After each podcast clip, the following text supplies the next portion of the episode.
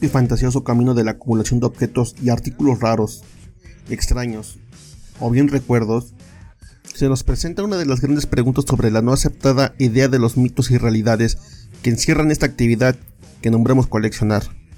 Una actividad por demás ancestral y hoy en día, en plena modernidad, nos lleva a cuestionar más a fondo, de una forma chusca y poco formal, sobre este simple y a la vez complejo tema que pondrá en jaque a cada uno de nosotros. Nos hará reflexionar más de una vez. Esto es Estilos Podcast. Bienvenidos.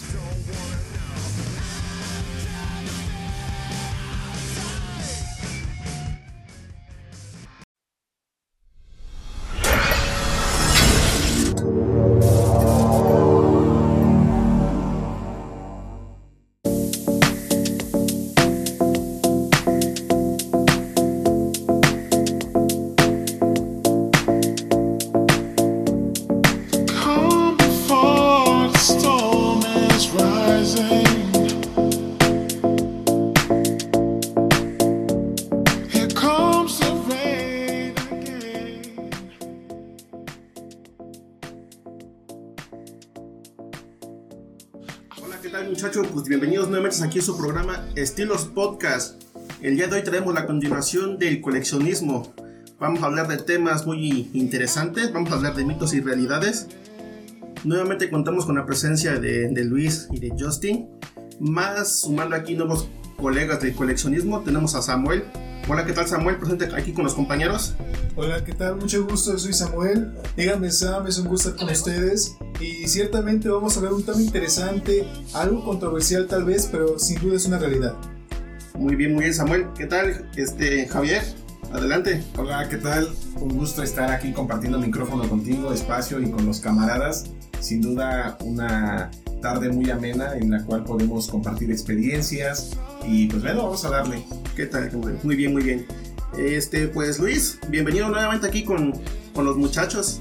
Pues un gusto, Fermín. Pues ahora sí vengo un poco menos fregado que la vez pasada. Este, vengo mejorcito. Vamos a meterle turbo a esto. Y pues sí, Fermín, vamos a hablar de esas cosas que que son fantasiosas, pero que a la vez pues tienen una, un trasfondo que nos va a ayudar a desmenuzar un poquito la realidad, ya sea buena o sea mala, ¿no? De, de- de cada, de cada una de las cosas que nos habla del coleccionismo. Muy bien, Luis. Y aquí es el Lord Collection, nuestro grabador especial. ¿Qué tal, Justin? Bien, bien, aquí este, con los compas, ¿no? A ver qué, qué tal sale esto. Yo creo, este, ahorita que somos un poquito más, van a salir un poquito más de, de puntos. Sí, sí, sí. A Yo digo que se va a poner bien. Hay muchos, este, Justin, hay como.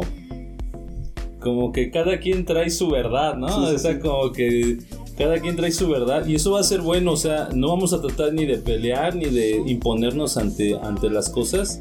Yo creo que cada quien puede hablar desde la trinchera en la que está, ¿no? Este, entonces, pues vamos a darle y pues, Fermín, pues tú nos dices por dónde empezamos. Pues por el principio. Empezamos por el principio, ¿no? Dejamos varios temas pendientes este, en, la, en la emisión anterior. Por ahí teníamos algunos temas, de, ahora sí que de un, un tanto conspiranoicos. Sí, Podemos ¿no? por ahí tocarlos, vamos a ver qué tan de cierto son estos ver temas que, que tenemos por aquí pendientes. Y pues, como les comenté en un principio, el- la finalidad del día de hoy va a ser checar mitos y realidades.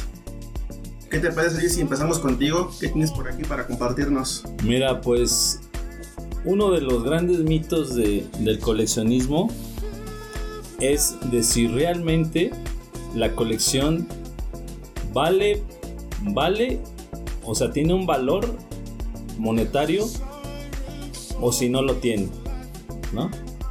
Mucha gente dice que colecciona, la otra vez decía Justin, o tú decías, ¿no? Que hay gente que colecciona latas de Campbell's. Luego por ahí decíamos de monedas. Por ahí puede ser de billetitos, ¿no? Billetitos antiguos. Puede ser que colecciones estampas, ¿no? Y, y muchas de las de esas colecciones, pues pueden des- puedes decir tú, no, pues sí vale, ¿no? Y tengo un dineral ahí en mi colección y, y esta no sale de la cole hasta que me muera. Muchos dicen, ¿no? Hasta la muerte, me las echan en el ataúd. Entonces, ese es un mito, ¿no? Si realmente vale o no vale. Pero la gran realidad, y ya dando la respuesta, es que nada vale.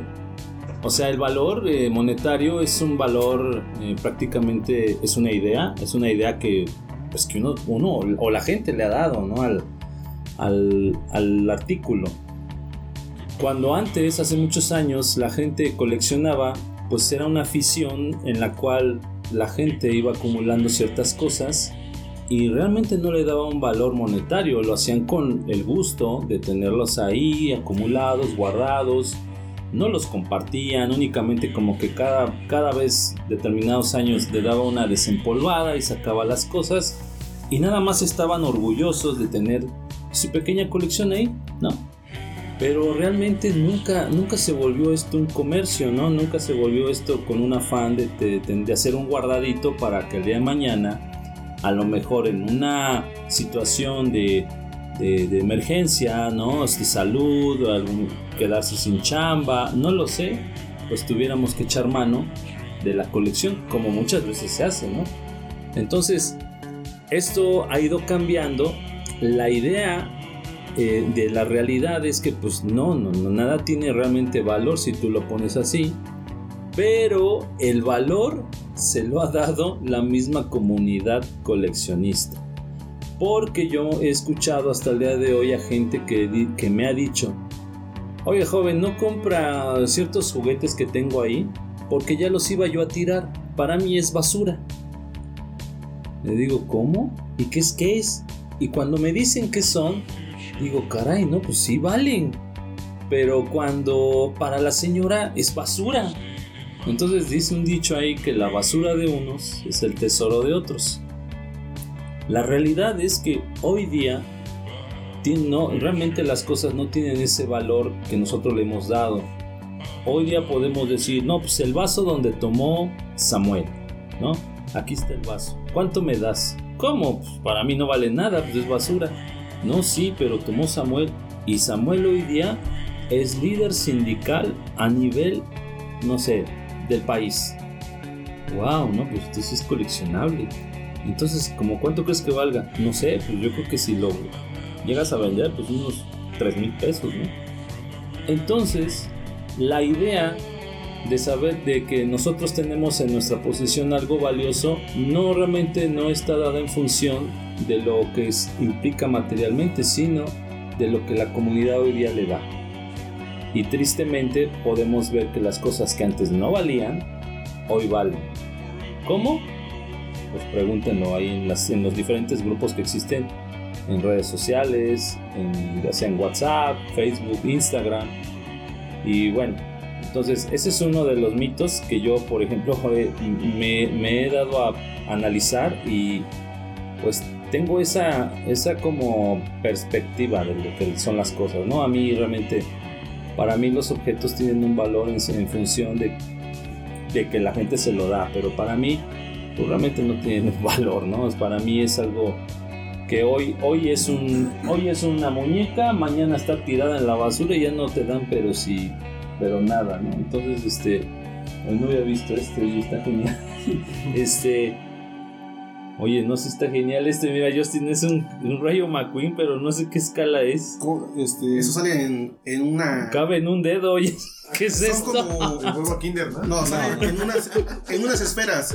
Se llaman mini brands. Están sacando varias este, de Disney y Pero, otros. pero elementos. traía hasta su control remoto, o sea, Sí, ¿qué claro, o sea, viene a, a super escala. O sea, ¿qué, cuánto, cuánto te costó esto, por ejemplo? El- la, fila, la esfera trae cinco figuritas en 250 pesos. Imagínate, por ejemplo, las vendes por fuera, la realidad, el mito fue es que decían, no, pues 250, ¿no? Eso costó.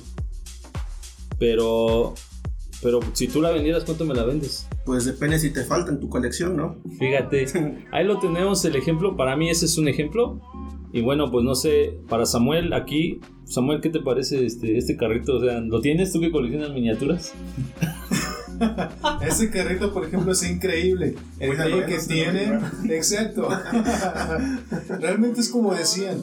Realmente el valor lo ponemos nosotros. Porque si me hace falta, yo puedo dar una oferta y voy a seguir dándola hasta que la tenga porque me hace falta. Sí, claro, ¿no? Y también depende si pertenece a, a colección propia. O sea, una cosa es lo que tengo yo para mercar y otro es lo que es de mi colección propia. Entonces, si yo considero que es algo que, que ya no voy a conseguir nuevamente, pues te voy a dar un precio pues, alto, ¿no? Alto porque yo considero que, que vale, así que en relación a su escasez. Por ejemplo, yo tengo dos figuras que salieron de Toy Biz del juego Marvel vs. Capcom. Ahí tengo Capitán Comando y Strider Hero. Ah, que Eso- son de los videojuegos, ¿no? Son de los videojuegos, esos me los han pedido, pero no se los suelto a nadie. Y a mí no Sí. me lo darías. Ay, con todo-. Fíjate amigo que hay un hay un colega de aquí del coleccionismo que me pidió a Strider por cuatro años. Ajá. No se lo solté hasta que encontré una publicación donde estaban vendiendo Strider. Digo, míralo, aquí está, yo te lo, yo te lo pido. o sea, yo estoy en este grupo, yo te lo pido. Ya le está buscando. Oye, Fermín, pero tú, por ejemplo, yo les platiqué una anécdota hace rato que he regalado piezas que pues, para mucha gente son invaluables, para mí no significan nada. Ahí entra lo que decía hace rato. ¿Tú no me regalarías si yo empezara a babear por esa pieza? ¿No me lo regalarías? Híjole, sí lo pensaría mucho. Pon- Pondría como que, pondría como que en una balanza la amistad que tenemos lo difícil que ¡Qué gacho! la pieza. Qué mala onda, está bien. Tiene un valor. Tiene un valor, ahí está la Es que realidad. aquí estamos hablando no de un valor monetario. Yo, como soy pues, gamer de toda la vida, A veces que iba a decir gay. soy gamer. eso, eso en ocasiones se me sale, ¿no? Pero digo, yo como soy pues, gamer Qué bueno que o videojugador, Videojugador. videojugador para no entrar en tecnicismos de otro idioma, eh, pues son figuras que yo les tengo mucho aprecio. Ya no les doy yo un valor monetario, yo les doy un valor sentimental. O sea, no me interesa yo ganarme unos pesos porque siento que voy a perder algo que es mío y que atesoro mucho. O sea, muchas de las piezas de aquí, digo, yo podría deshacerme de ellos. Sin problema, no las vendemos o las regalamos. Pero hay piezas que simplemente no las voy a soltar nunca. Por ejemplo, esos dos no los voy a soltar. Y otro Pues que no se voy me a hace soltar. que es un mito también, ¿no? Eso es un mito, ¿ya Sí, viste? el Como de- de, sí, sí, sí, el de no los voy a soltar nunca. En el ataúd me las En el echan. ataúd me las Ahí echan. me las echan. Sí, O, o, por ejemplo, algo que para mucha gente podría ser insignificante, ese robot que está ahí arriba. Es un, un robot genérico, pero tiene un valor sentimental enorme. ¿Por qué? Porque fue el primer Reyes que me dio mi papá. No vayas a llover, ¿sí? Fermín. Entonces, entonces, pues no lo voy a soltar. ¿Por qué? Porque, pues, ahora sí que yo le doy Ah, está mamonzón, ¿eh? yo le doy ese valor sentimental y, sus, y son de piezas intercambiables. Las piezas las tengo guardadas ahí en ese tamborcito del Rey León. Mira, Entonces, lo único que deseché pues fue la caja, ¿no? Porque pues con el paso de los años pues se dañó. Pero pues este, pues es el valor que el sentimental que yo le doy. Digo, no quisiera yo llegar al caso donde tenga yo una necesidad económica que supere de una vez todas mis posibilidades y tenga yo que empezar a deshacerme de mis cosas, ¿no? Pero pues yo creo que empezaría por lo que menos quiero. No traemos para la pizza. No podrías venderlo ahorita. Lo dejas tenemos aquí afuera. Pues a ver, este, pues que nos diga Javier, ¿no? A ver qué piensa, a ver, mito y realidad. Ah, no, pero estamos con mito y realidad, Sí. Samuel. A ver, perdón. Ok, bueno, ya me siento excluido, pero está bien, no pasa nada. Sí puedo dar mi opinión más amena. Yo creo que una realidad es que, como bien decían, a veces tenemos piezas que adquirimos y cada pieza es una historia. Y por eso mismo no las queremos vender, no las queremos ni siquiera sacar de exhibición o de las cajas, ¿no? Yo creo que una realidad muy importante es que las piezas hacen amistades. Porque en lo personal yo tengo una pequeña colección y puedo decirles a, a quienes lo están escuchando, los presentes, que si en un momento los invito a la casa y les, pre- y les pregunto, eligen una pieza, cada una de ellas tiene una historia. Cómo conocí a Javier, cómo conocí a Luis, cómo he conocido diferentes personas que han hecho especial esas piezas, eh, aunque sean muñequitos, pero lo vuelven algo este, único, eh, sentimentalmente hablando. Muy bien, muy bien, amigo. Javier, ¿qué puedes opinar al respecto? Sí, fíjate, ahorita te estaba escuchando y, y me llena de, de nostalgia. Escoger ese, ese robot, principalmente por la historia que hay, ¿no? Porque cualquiera diría, "Bueno, me enfoco en cuestiones de, o en piezas, quizá de, de marca o más reconocidos, pero ya una vez conociendo la historia de ese, de ese robot, digo, oye, qué, qué padre, ¿no? El poder conservarlo. Eh, yo creo que un, un mito sería lo que comentabas hace un momento, ¿no? De llegar en una necesidad en donde digas, bueno, tendré que deshacerme de las piezas, pero yo creo que muy en el fondo, eh, muy difícilmente te, te, te desharías de, de unas piezas, pero que son únicas. Por ejemplo, si yo fuera tú, jamás me, me, eh, vendería ese, ese robot. Incluso, bueno, no sé la historia de los dos que están allá, pero eh, si hay una necesidad, vendería todo menos ese. Porque por el simple hecho de ser un regalo de, o de tus reyes, ¿no? Sí, claro que sí. Entonces, yo creo que el mito sería ese, ¿no? De que en un punto en el que tú vas a. o tienes una necesidad, que vas a vender las piezas que quizá te han estado eh, pidiendo. Pero yo creo que no, ¿eh? O sea, vemos de dónde y, y- y conseguimos. Por ejemplo, ahí te va. Eh, a mí me gusta, además de figuras, coleccionar también billetes. Y, y es muy curioso porque no solamente antiguos ni de otros países, sino yo me voy basando en el número de serie. Me refiero a los billetes nacionales. Sí. Entonces, eh, tengo un billete muy eh, que, que le tengo mucho cariño por el, el- precisamente el número de serie, que es un, este, se le llama serie eh, corrida, si no mal recuerdo, que tiene todo lo- el, el mismo número, en este caso es Z44444. Entonces, eh, sí me he visto, o sí me he visto este, tentado a, a- a cambiarlo, ¿no? Y sobre todo porque es un billete pues, de una denominación considerable, específicamente digo de 500 pesos. y es donde, ay, y, no, y es que, o sea, la gente dice, oye, pues es un billete cualquiera, ¿no? Pero a mí que me gusta fijarme en esos detalles, es como de, bueno, realmente yo le doy ese, ese valor. Y, y créeme, o sea, bueno, una cosa es lo que digo ahorita estando ya en la realidad, pero sí es que si yo me viera en una necesidad, estaría dispuesto, no sé, a quizá empeñar mi teléfono a deshacerme de ese, de ese billete. Pero el mito sería ahí, existe el apego.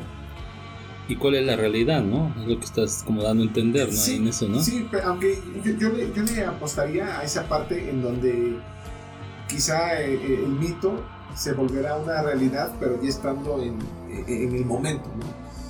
Fíjate que hay una anécdota de, de Sylvester Stallone cuando empezó con, con Rocky. Sí. No tenía lana y nadie quería pues, que producir su guion, ¿no? Entonces él tuvo que llegar al grado de vender a su perro. Sí, Tuvo sí, que sí. llegar a vender a su perro pues, para tener lana. Perrazo, ¿no? Un, un- un perrazo que... No es un perro, pero un perro. ¿Cómo dijera la broma? ¿Un perro qué? ¿Perro don? perro. No, ah, Ok, perdón. va. Eh, bueno, ¿qué es lo que pasa?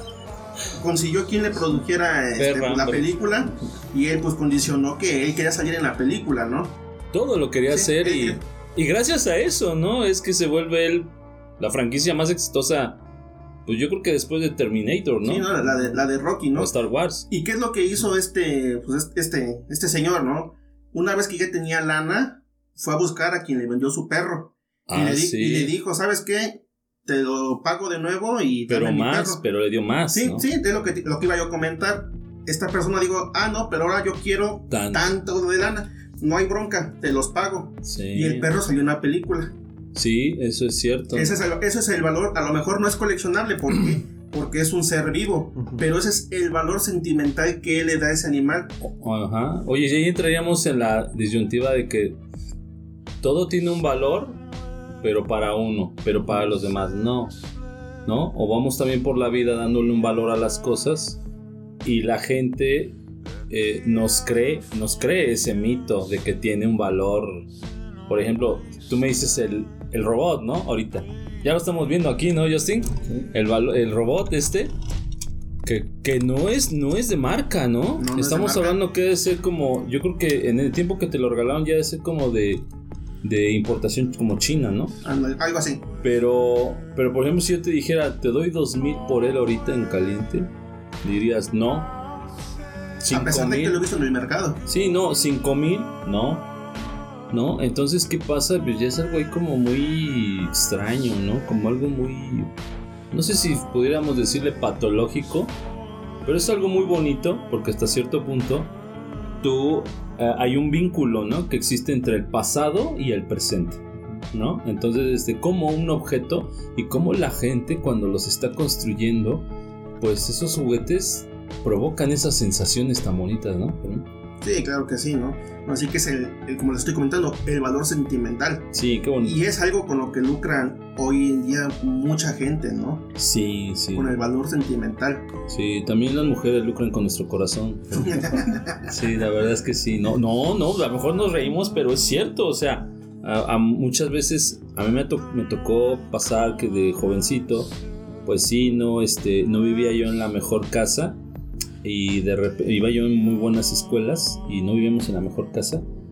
Y cuando se enteró, la chamaca era de un buen apellido aquí en Tehuacán, ¿no? O sea, fami- gusto. familia de, de abolengo, ¿no? Pues, ¿cómo? Mándale saludos. de los, de los Rockefeller era este no este pues se acabó el noviazgo se acabó el noviazgo porque ella me puso un, un valor no a lo mejor un valor ella se puso precio no vamos a ponerlo así y yo tenía un valor cuál valor pues era no entonces este, es triste ver cómo en esta realidad pues todos tenemos un pequeño valor y un precio no hay precio para pagarlo Hasta uno mismo tiene un precio, ¿no? Sí, el precio, hasta el tiempo, ¿no? Películas también que se han basado en eso, ¿no? En donde este, se le ha puesto precio al tiempo, al- a la comida, al vivir, al aire, ¿no? El, este, y bueno, y, sin- y un sinnúmero de cosas, ¿no? Pero bueno. Muy bien. Pues Joss, ¿qué mito, qué realidad Justin, tenemos? ¿te, te puedes autograbar, Justin? ¿Cuál era la pregunta? Mito y realidad, Justin. ¿Te puedes autograbar? Pues bueno, o- este, regresando a lo que decía Fermín, de eso de las de las piezas que de las que no se quiere uno este, deshacer. Yo creo que sí es un, un mito, ¿no? Porque este, bueno, en mi caso, fíjate que hay cosas que sí luego a veces me agradan y que digo, no, a veces no me voy a deshacer, pero la verdad es que sí me han llegado al precio y este y me, me las he vendido. Entonces, este, ¿Te arrepientes? no, porque luego las vuelvo a juntar otra vez. Y, y fíjate que hay piezas que dan vuelta y dan vueltas. Ah, sí. Y regresan a tus manos. Sí. Bueno, sí. bueno, bueno, de hecho, de hecho hasta lo que lo que comentan es cierto, ¿eh? Sí. Es verdad. De hecho, yo vendí un muñeco que era Kenner, creo, de mi hermano. Ujú. Y yo después vi que lo andaban vendiendo, o sea, Es que- la verdad me, como que me dio este ¿Gusto o coraje? No, no, mm, pues no, como lástima de que lo. Es que. Es que, o sea, son, te digo, son piezas que, como dice Fermín, ¿no? O sea, a lo mejor para mi hermano, pues no. no Ya no valía nada, ¿no? Ajá, ya no valía nada porque lo tenía ahí arrumbado, ¿no? Entonces, este, yo lo, lo, lo vendí y lo, vi que lo andaban comprando y que lo andaban ofreciendo. Y dije, lo voy a volver a comprar. Me lo volvieron a dar en el mismo precio. Y hasta ahorita ya lo tengo yo, ya lo incluí en mi colección. Y gracias a eso ahora ya tengo una colección de, de Batman de Kenner. Pero de puros, este, puros enemigos. Ay, ay, ay, enemigos, sí. Sí, sí, puros enemigos de Batman tengo. Y es- es- fue con el que empecé con ese. Con ese. Y ya, este, entonces. Pero. No, no tanto porque no lo. A lo mejor no lo quiera yo vender, ¿no? Por, por- sino porque. Pues a lo mejor no le van a dar los demás, ¿no? No le van a dar esa. Ese valor, ¿no? A ese juguete, ¿no? Porque de esos yo digo, va a haber muchos, ¿no? Pero cada quien le va dando ahora sí que el, el valor, ¿no? A, a lo mejor no valga mucho. ¿no? Puede que a lo mejor no, no sea muy costoso o sea de una marca, una, no sé, Lili Ledy o otras marcas, ¿no? Sí, Pero más este, caras, ¿no? más caras. Pero pues es lo que para mí, o sea, pues es el valor, ¿no? Este, digamos lo que ahorita decían sentimental, ¿no? Valor sentimental. A lo mejor no vale mucho el- el- la figura, pero este, pues digo, no, pues esa ya no la, ya no la voy a vender, ¿por qué? Porque eh, a veces, bueno, lo que también decimos, ¿no? A veces queda en buenas manos, ¿no? Cuando no nos queremos deshacer de algo y decimos, no, va a quedar en buenas manos porque alguien sí le va a dar ese valor, ¿no? Como Sí. también, yo creo que de ahí se basaron también los de Toy Story, ¿no? Cuando ves que regalan sus muñecos y dicen que va a quedar en buenas manos. Pues así yo creo que también cada uno de nosotros. Le va a como el Woody, ¿no? Que termina en la basura. ¿no? Es lo que te digo, es lo que te digo, que no vale nada, la vida no vale nada. Ya lo decía José Alfredo Jiménez, ¿no? Sí, ¿no? Es como el, Como en la película de Toy Story, ¿no? El Andy estaba pues bien encariñado con estaba dispuesto a llevárselo a la, a la universidad, ¿no? En la película 3 y en la película 4 terminó en la basura. Pero ahí es donde te queda claro que las, las películas también nos enseñan cómo debemos, cómo debemos de afrontar esta realidad y no nada más en nuestras situaciones humanas, sino en las situaciones materiales, ¿no? Los, los apegos y los desapegos, ¿no? Entonces, este, pues sí, efectivamente tiene razón ahí Fermín. Pero, ¿cómo, cómo logras ese, ese desapego? Hace rato, eh, detrás de cámaras, este, mencionabas algo, ¿no? El hecho de que pues, no, no significa mucho para mí las piezas. Pero en qué punto, o sea, que si yo te digo en este momento, te regalo este muñeco, y tú dices, ah, me lo regaló mi amigo. Pero que digas, pues ahí queda, ¿no? Me queda más con el recuerdo que con la figura como tal. Igual, en un momento de tu vida, si tienes eh, alguna necesidad, y te dicen, oye, ¿sabes qué te ofrezco en este momento 5 mil pesos por este muñeco? Sí, ¿Te sí. acuerdas que es que te, eh, te lo regalaron? Sí. ¿Cómo lograr ese desapego de decir, híjole, pues es una balanza, ¿no? Y pues tengo la necesidad, pues va, lo vendo y, y- y te quedas con el recuerdo, pero ¿cómo lograr ese desapego de lo material y, y pasar a lo intangible, que es el, el- el recuerdo? Pues es- la frase ancestral es este que nada te llevas de este mundo, ¿no? Entonces, cuando te entra esa, esa frase en lo más hondo, tienes claro que la gente, decía Samuel hace rato, que una de las, ¿cómo decía Samuel? Una de las, la única virtud que tenían la gente que tenía dinero era esa, eran que únicamente tenían dinero es, es difícil encontrar que la gente tenga dones y cualidades y una de esas sea que, pues a lo mejor que compartas, ¿no? Que regales las cosas. Pero yo me voy más con el hecho de que yo para mí si algo tiene mucho valor, que yo lo aprecio mucho, es cuando la gente te regala su tiempo. Para mí no me regales nada. Pero yo sí, y la otra vez lo platicábamos, ¿no? Y creo que se lo decía, a- creo que estaba Justin. Este, yo voy valorando mucho la amistad cuando la gente te regala su tiempo, te habla, te dice cómo estás, todo bien. Oye, es que ¿qué, qué estás haciendo ahorita, no? A lo mejor no estoy haciendo nada, pero, pero haz de cuenta que el solo hecho de que te pregunten y que se interesen en tu vida, en qué, en qué haces, si estás bien, si estás mal, eso para mí es el mayor regalo hoy día. Hoy que la gente lo que menos tiene es tiempo, ¿no? Según ellos, ¿no? ¿Por qué? Pues porque se la viven absortos en las redes sociales, ¿no? Entonces yo lo material, lo, lo único que hago es como les decía hace rato, es un vínculo, ¿no? Para crear esas amistades, ya lo decía Javier. Es un vínculo para crear una amistad, es el mejor pretexto para reunirnos. Hoy día estamos ahorita compartiendo ya más amigos aquí que estamos hablando sobre un tema que lo único que va a hacer es hacer más estrecha quizá la amistad y vamos a tener mejores pretextos para hablar de otros temas. Pero en sí, el coleccionismo, yo creo que lo que único que debe de dejar como valor esencial para la posteridad es la amistad. La amistad. ¿no, Pues creo que bien decíamos, hay una frase que me gusta mucho que dice los bienes están para curar los males. Pues es una, tenemos colecciones, piezas, autos, figuras.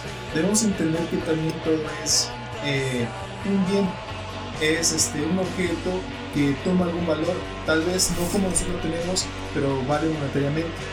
Y bien, yo estoy de acuerdo con lo que decimos. Lo importante sí es que sean bonitos, tenerlos exhibidos, poder compartir las historias que vienen a través de cada una de, de esas pequeñas piezas, pero lo que más eh, permanece son los recuerdos de las amistades que hacemos. Porque tal vez agarramos una pieza y vemos lo especial que es, eh, lo caro que puede ser, pero sin embargo esa pieza no se compara con la amistad que hicimos, que en ese momento tal vez un cómo estás, la preocupación la, la amabilidad de preguntarte es lo que tal vez te hizo el día. Tal vez esa pequeña acción equivale a lo que valía el precio de la pieza. Al venderla, tal vez te deshaces de ese bien material, porque es un bien material, pero te quedas con la esencia de lo que es en verdad, la preocupación y el valor de la amistad. Yo creo que es una de las cosas más importantes que todos tenemos en nuestra colección. Tal vez no el precio que vale como tal, pero sí la amistad y el fondo que hay. Por ejemplo, este muñeco que estamos viendo muy bonito, me gustó mucho, Yo creo que la historia y la esencia es de quien lo regaló, el amor. Yo creo que es lo que siempre va a permanecer. Tal vez este Dios no lo quiera, pero tal vez este, con, con el tiempo se va a empezar a deshacer, se puede romper, se puede desarmar, pero la pieza como tal se puede ir, los recuerdos uno. Yo creo que es lo más importante que podemos sacar de esa situación. A su madre, qué, qué mensaje, qué, bonita mensaje. reflexión, güey, la qué verdad. mensaje. La verdad llegan hasta, hasta el corazón todo ese tipo de reflexiones porque hoy en día es muy difícil que alguien, alguien también te ofrezca su amistad, ¿no? Así es. Cuando así te es. buscan, dices tú Luis que a ti te gusta que te regalen el tiempo, ¿no? Regularmente a mí cuando me buscan es porque me quieren pedir algo. No manches. Sí, es porque ¿Qué? me quieren. Entonces, también por eso yo como que no tenía yo mucho apego a la gente. Tenía yo camaradas que yo consideraba amiguísimos y de repente pues pues tomamos caminos distintos y ya no te cuesta ni el saludo, ¿no? Entonces digo, ¿dónde quedó esa amistad, no? O hay gente que, que te extraña, ¿no? Que, que te hablen, hola, ¿qué tal? ¿Cómo estás? Y te empiezas a hacer una plática como de 20 minutos y de repente sopas, te sueltan mucho, ¿no? Oye, es que la neta, préstame una lana, ¿no? Digo, ¿qué crees, mano? Ando igual que también ando, ando pidiendo dinero. Ya ni siquiera te contestan. Entonces te empezaban como que a terapiar y ya después te aventaban en chingadas. Y es lo que pues, a mí no, no me late, ¿no? A mí me gusta mucho valorar las amistades y realmente a mí también me gusta mucho pues platicar, ¿no? Platicar y convivir. Este, este programa que, que inicié yo prácticamente hace dos años, yo lo hice más con esa finalidad, ¿no? De convivir con, con las personas.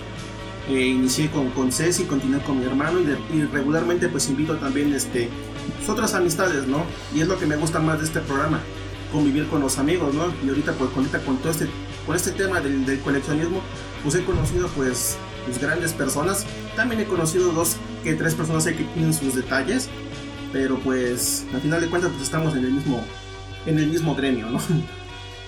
Y eso se ve al- a, largo tiempo, ¿no? Este, yo tengo amigos y conocidos que tienen años, ¿no? De, de este, de que ya no los he visto y cuando los vuelvo a ver, pues qué gusto, ¿no? O sea, la verdad es que si algo, si algo prevalece ahí es este, es ese recuerdo bonito, ¿no?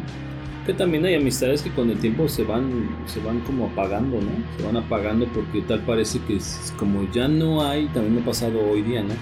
Que ya no estamos con lo de los Hot Wheels. Que como ya no estoy en eso, ya no me saludan, ya no me hablan, ya no les, ya no les interesa estarme mandando mensajes, ¿no? Pero, pero yo creo que ahí es donde le medimos el agua a los camotes, ¿no? Dijera. ¿no? Y tampoco tenemos que agraviarnos por eso, ni sentirnos ofendidos. Yo creo que es parte de, y lo que dure, pues que sea bonito, ¿no? Entonces, este, pues ese es, ese es, uno de los temas también difíciles de platicar, ¿no? Porque la gente no le gusta, no le gusta meterse en eso porque pues el coleccionismo no nada más es de jóvenes, también es de gente adulta. Yo creo que la gente adulta es la que más le da este le da como valor, ¿no? A esa amistad, ¿no? Y se vuelven pues compadres, amigos, ya como de ahí para, para adelante, ¿no? Pero los jóvenes son los que quizá no valoran tanto esto, ¿no? por moda, ¿no? Tal vez se vaya a esa Sí. parte de, de la moda. Y, y ahorita, ahorita que comentas eso, voy a, a revelar algo que, que, que pasó. Y, y yo lo, lo valoro porque me doy cuenta de, de esto que, se está, que, que estamos hablando, ¿no? Del desapego. Eh, en cierta ocasión que fui a la casa de, de Sammy, estaba viendo igual sus piezas. Y tomo, creo que era una camioneta, no sé. Eh, sinceramente no tuve el cuidado y se me cae un, un espejo. Ay, ¿qué pasó? Tú la agarraste del espejo. de- No, pero, o sea, dije, ¿qué, qué, qué pasó, no? Y sinceramente yo pensé que, que me iba, no sé, a dejar de hablar o algo iba a pasar, ¿no? Y ya, déjalo ahí. Entonces, eh, caemos o volvemos a ese punto, ¿no? Del desapego. Que obviamente no es como que llegas a la casa de alguien a hacer relajo y medio y, ah, es mi amigo y no pasa nada. No, son cosas, eh, accidentes o que, que suceden, ¿no? Es como si ahora estamos hablando y eh, alguien al estar gesticulando da un manotazo y tiene el robot, pues dirías, ay, Manches, ¿no? le da algo. Eh, yo, yo- yo- yo conozco, o el poco tiempo que llevo, que llevo conociendo, yo creo que sí dirías, ay, mi robot, pero creo que has dado ese, o, o estamos dando ese salto del desapego. Es decir, pues, es un robot y todo, ¿no? Pero, pues, te cuestiona, realmente vale la pena dejarme de hablar o molestarme. Y si bien es importante este muñeco, ese robot, pero valoras y dices, al final, ¿quién me va a dar la palmada en la espalda? ¿El robot? O el amigo, ¿no? Y, y principalmente porque no es algo intencional. Repito, que estamos hablando, da en manotazo. Eh, ahí es donde entra esa parte, ¿no? Que dices, ah, sí, pones en balanza. Y, y eso lo quería compartir a propósito del desapego. El Sí. desapego, ¿no? La, la importancia que tiene. Porque, ¿cómo reaccionaríamos ante esto, no? ¿Cómo reaccionaríamos que de repente alguien entra y, y tira algo, ¿no? No, ay, mis o mis figuras. Pero es donde entra esa parte de, de- pues de la madurez también, ¿no? Y creo que más allá del amor. Porque yo me atrevo a, pensar que algún jovencito que lo hace por moda, es que como con, los canales de los youtubers que tienen ahí su- sus colecciones y que llegan y, lo tiran, ¡ay, qué te pasa! Y, y cae en esa parte, ¿no? Porque al ser o al hacerlo por moda y no por la parte de la nostalgia, creo que de ahí se, se, se, este, iría, ¿no? Esa, esa cuestión. Sí, claro que sí, ¿no? Pero no se va a caer. No, no, no. ¿Qué parece si cada quien agarra un juguete y lo, Y lo tiramos. y lo tiramos? Y grabas la reacción. a, ver, a ver cuál le dolió más. No, Pues- no, digo, ahora sí que es ponerlo en una balanza, ¿no? Yo sí valoro mucho las amistades, posiblemente sí valoro mucho las piezas, pero yo cuando realmente encuentro un buen amigo, el tiempo que esté conmigo, yo procuro que, que pasemos los mejores momentos, ¿no? Y que no solamente me agarren para irnos de briagos como hacemos en el tecnológico, ¿no? Yo tenía muchos amigos, era el alma de las fiestas, pero porque me iba de briago. Ahorita como ya no tomo, pues ya ando bien mal. Fermín, no. ¿En serio? Ajá, sí, pues así era yo. Yo era el bufón y era, y era bien cotorro. Y pues cada, cada semana pues íbamos de, de briagos, ¿no? Hubo un semestre que casi diarios íbamos. Entonces pues jalaba mucho. Pero pues también se acabó todo eso y, Se acabó la y se amistad. acabó la amistad. ¿no? Cuando yo caí en el, en el hospital, pues solamente me iban a visitar mis, mis, mis familiares y un amigo, solamente un amigo, me fue, a, bus- me fue a, a visitar y me llevó un libro. Es todo lo que... ¿Un qué, perdón? Un libro. Un libro. ¿Cuál Ajá, era? el de La niebla de Stephen King. ¿Y por qué ese libro de tan- Porque yo le había platicado que estaba yo leyendo su- su- sus obras de este, Stephen? de este Stephen King. Me dijo, ya, lee este, es el de la película que, que la otra vez estábamos viendo. Dice, ahí no te lo voy a spoilear. Dice, dice ahí léelo, vas a ver como las diferencias. Ah, está bien. Y sí, pues está, está chido, ¿no? A él lo valoro mucho porque sí, quiero decir que estuvo acompañando unos días en el hospital. Pero pues también, ahorita pues ya tengo una cierta distancia porque ahorita pues es una persona ya muy ocupada, ¿no? Entonces ya no puede atender mucho a los, ¿Quién es? ¿Dios? Sí, se llama- ¿Está muy ocupado? No, se llama Marco Antonio Frías. Saludos por ahí, Marco. Si nos llegas a, a escuchar o a ver aquí también en las transmisiones, pues recuerda que ahí te, te- te guardo mucha estima. Hazte un espacio, Marco Antonio, por favor. Marco Antonio. Háblale. Hazte un espacio, bro. Háblale. Eh, sí le estoy hablando. Este, eh, aunque sea date un día, un fin de semana es más. Y que traiga que las caguamas. Los cagones. Los cagones. ¿Quién sabe si sigue tomando? Él está ahorita trabajando en Tlanepantla.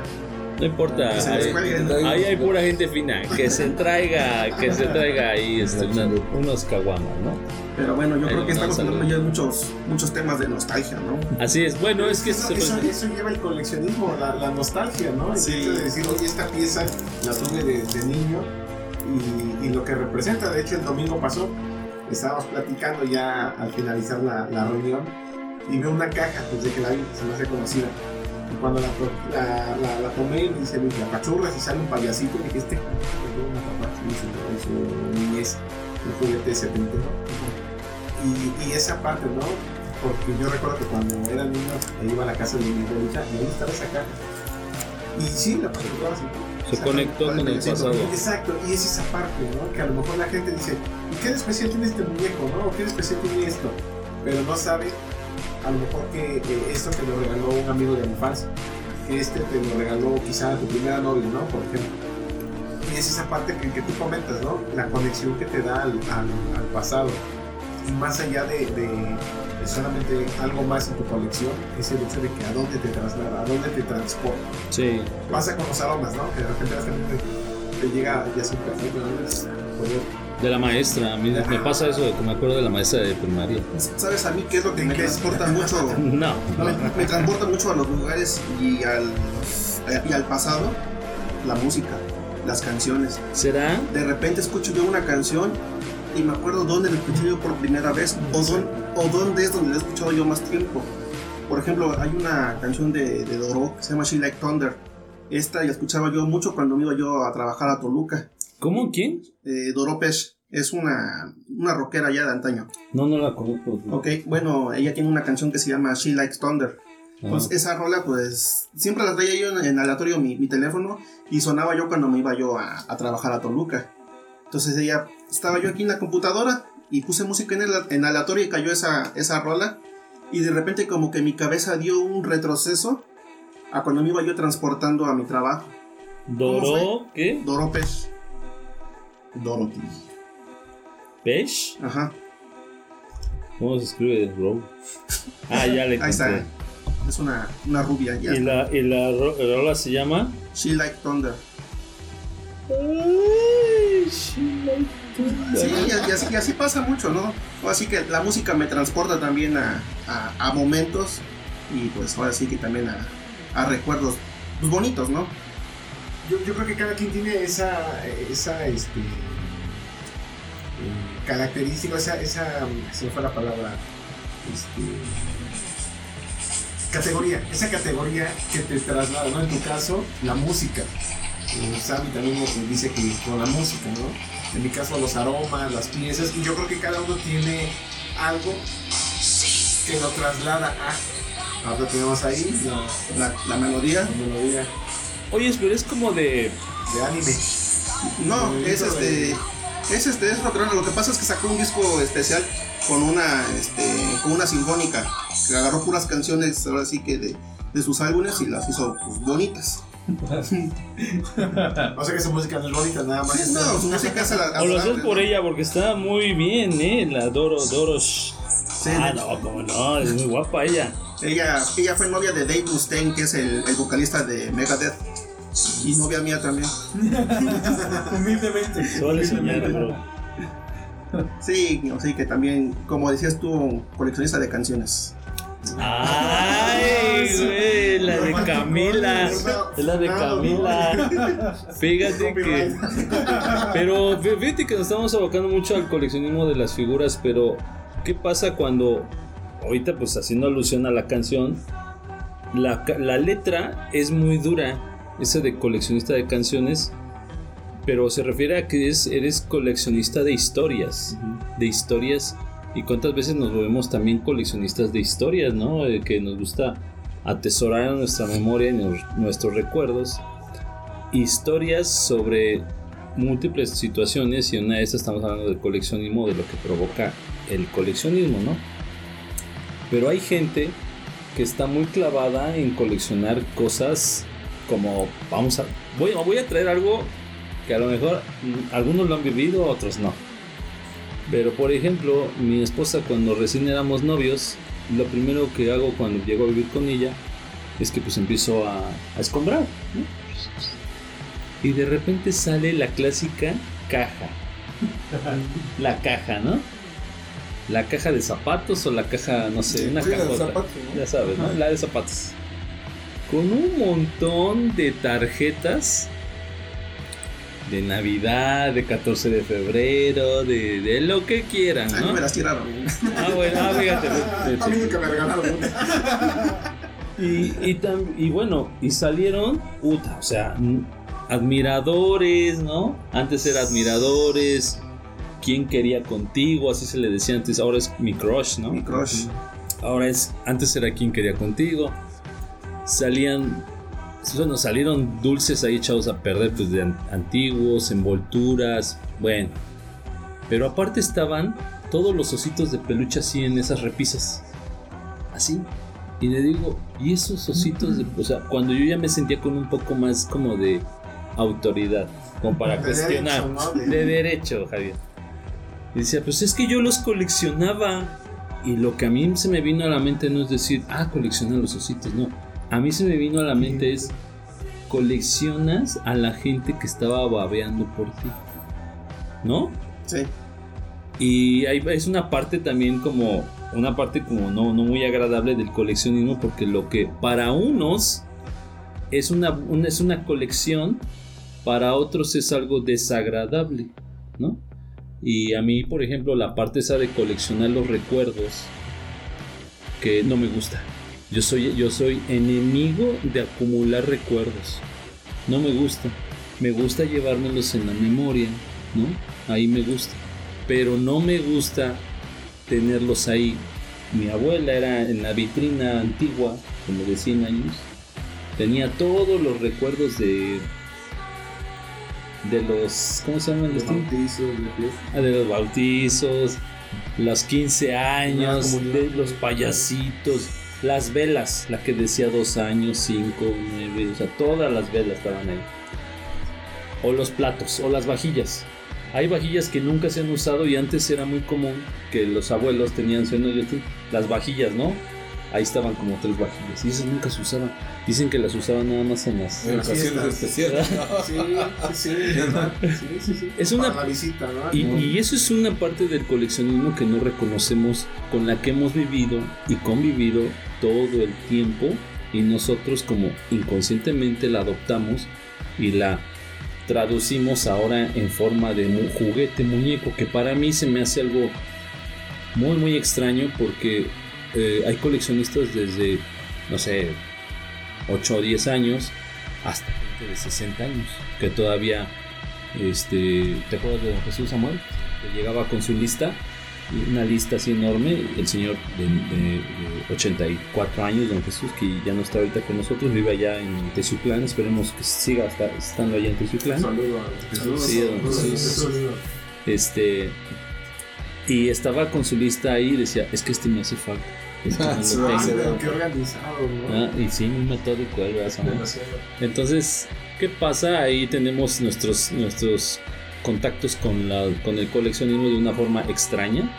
No es normal, ¿no? Lo que observamos. No, es, no lo sentimos muy familiar.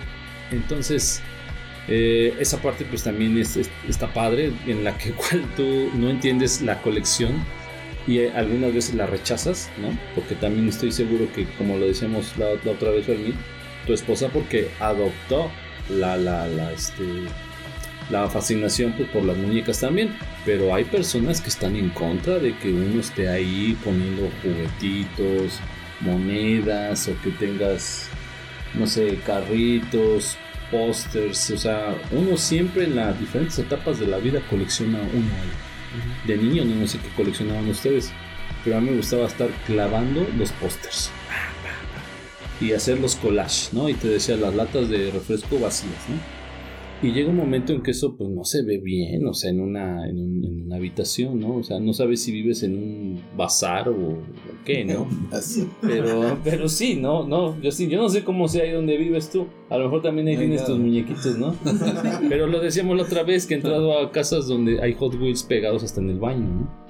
Y está, Ah, sí. sí, o sea, están en las, en- por todos lados, ¿no? Y eso pues quizá es una parte que uno no, no está como muy de acuerdo, ¿no? Se vuelve así una cuestión muy patológica, ¿no? O algo bizarro, ¿no? Ahorita que, que tocas eso, vámonos enfocando a, a las cosas bizarras dentro de- del coleccionismo. Y lanzo esta pregunta, ¿no? Para los que estamos aquí. ¿Qué es lo más bizarro que has hecho o que has visto No le dentro del pregunten. Coleccionismo? Recuerda que Pues, es horario familiar, horario infantil. ok, Te bueno, pueden censurar en la pues yo conozco a alguien que colecciona tangas. Un amigo, dice. Colecciona tangas. El primo de un amigo. Sí. Saludos para mi cuate, ¿sabes? A, a quien así que tú me ves regularmente. colecciona, colecciona tangas, ¿no? No, pero De roban. de hombre, de, para hombre o No, para de mujer. dama, de dama. No manches. Sí, colecciona tangas. Y de hecho no voy a decir quién es porque pues su, su mujer no sabe de este, de este bonito hobby. Pero eso ya no es un hobby, ¿no? Eso ya es una. Es que eso es algo una... Pero No, pero eso ya no es un hobby, ya es como una. Fetichismo. Un fetichismo. Un fetiche, o sea, claro que sí. Pero ahora voy a Sí, preguntar. yo digo hobby en plan de, de coto, La- ¿no? ¿Las Pero- tangas son nuevas o usadas? No, usadas. Ah, su red. O sea, No, es con que- todo. O sea, es- está, está enfermote. Pero, pero Saludos, saludos. sí, no, este, Cochinote. sí, sí, sí, se fue Sí, muy hacia allá sí, la sí. pero sí, o sea, es. No, es que es válido, Javier. Sí, nos encontramos de todo. Mira, es como la gente que dices que, que, que colecciona arte. Abstracto. No, arte. El de la religión, ¿cómo se llama? Ah, este. Sacro. Arte sacro. No, arte sacro. A veces la mayoría del arte sacro es robado. Es robado, no existe, no existe, ese, no es legal, pues.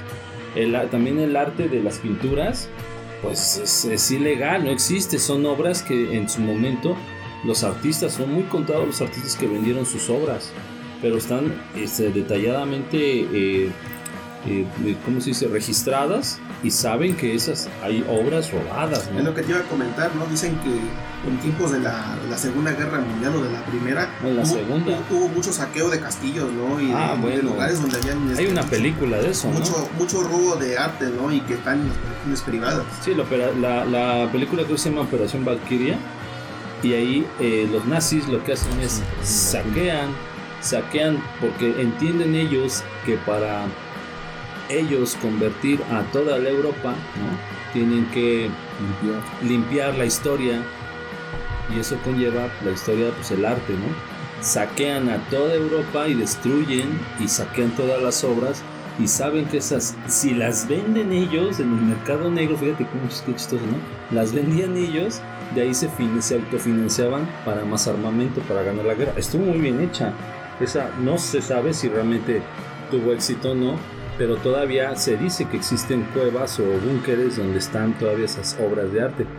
Entonces ahí te das cuenta pues, que, que eso es ilegal, pero hay coleccionistas de eso, ¿no?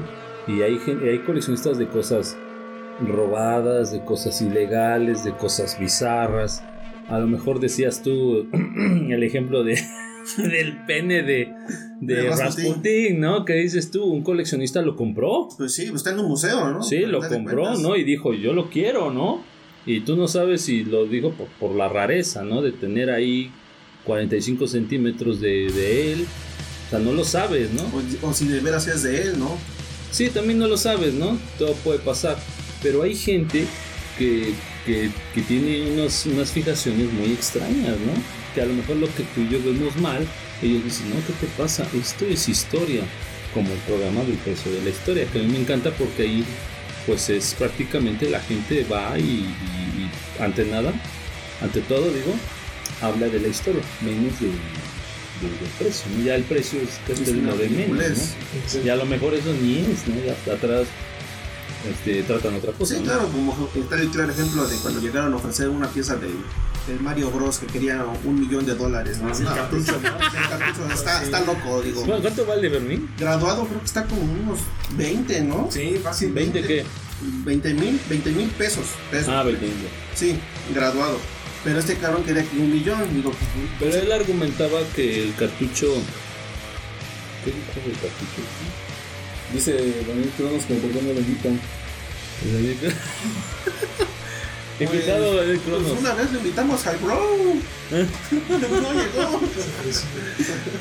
De este, pero el cartucho tenía algo especial. Creo que nunca. Los tornillos. Tenía, este, me parece que tres tornillos que Ajá. los hacía, lo hacía especial. Ajá, bueno, el, el especial era de 5 tornillos. cinco- cinco tornillos. 5 tornillos y ya los más regulares eran de 3. Eso es todo. Fermín. aparte era la, Era tantearlo. la, la edición de, del. Ahora sí que del, del cassette, ¿no? Ajá. Porque aparte está eh, famosísimo Mario Patos, ¿no? Así que tiene dos. ¿no? Ajá, y este nada más era, era Mario Bros. supuestamente de las primeras ediciones. Ajá, de los- Y ya lo tenía encapsulado. Pero para un millón de pesos, pues sí se me hizo como que una, una tontería, ¿no? Oye, oye, Fermín, tú que estás tan tanto en esta onda de los gays, de los gamers, este, ¿qué piensas de Pokémon hoy día? Bueno, yo sigo Pokémon desde que salió. No, O sea, pero no. Hoy, hoy día con el boom de esos gurús, que hoy día dicen que es coleccionar y hay tarjetas que pueden alcanzar el- los precios de No sé. de pesos. No, sí, o sea, hasta un millón de pesos. Bueno, a lo mejor yo también ahí, ahí pequé también con el negocio, ¿no? Porque yo, yo vendí unas tarjetas este, en dos mil pesos, en mil quinientos, No de las que tenía yo en, en colección. Repetidas. Sí, o sea, y no, o sea, ya dije, no, pues tengo mi álbum y... ¿Pero es antes de lo que ha pasado? o- No, sí, es un poquito antes, un poquito antes, todavía no estaba de moda este Mad Hunter. O sea, yo estoy en No digas, de- no, hombre, no Bueno, queremos problemas.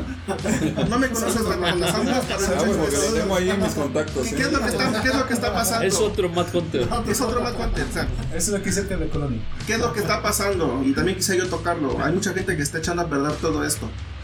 Lucra O sea, con lu- el coleccionismo. lu- lucra con el coleccionismo. O sea, a lo mejor pues es un modo de sacar lana, pero pues... ¿Crees mí- que son pagados, financiados? Posiblemente, ¿no? Y no me interesa, no debería de interesarme.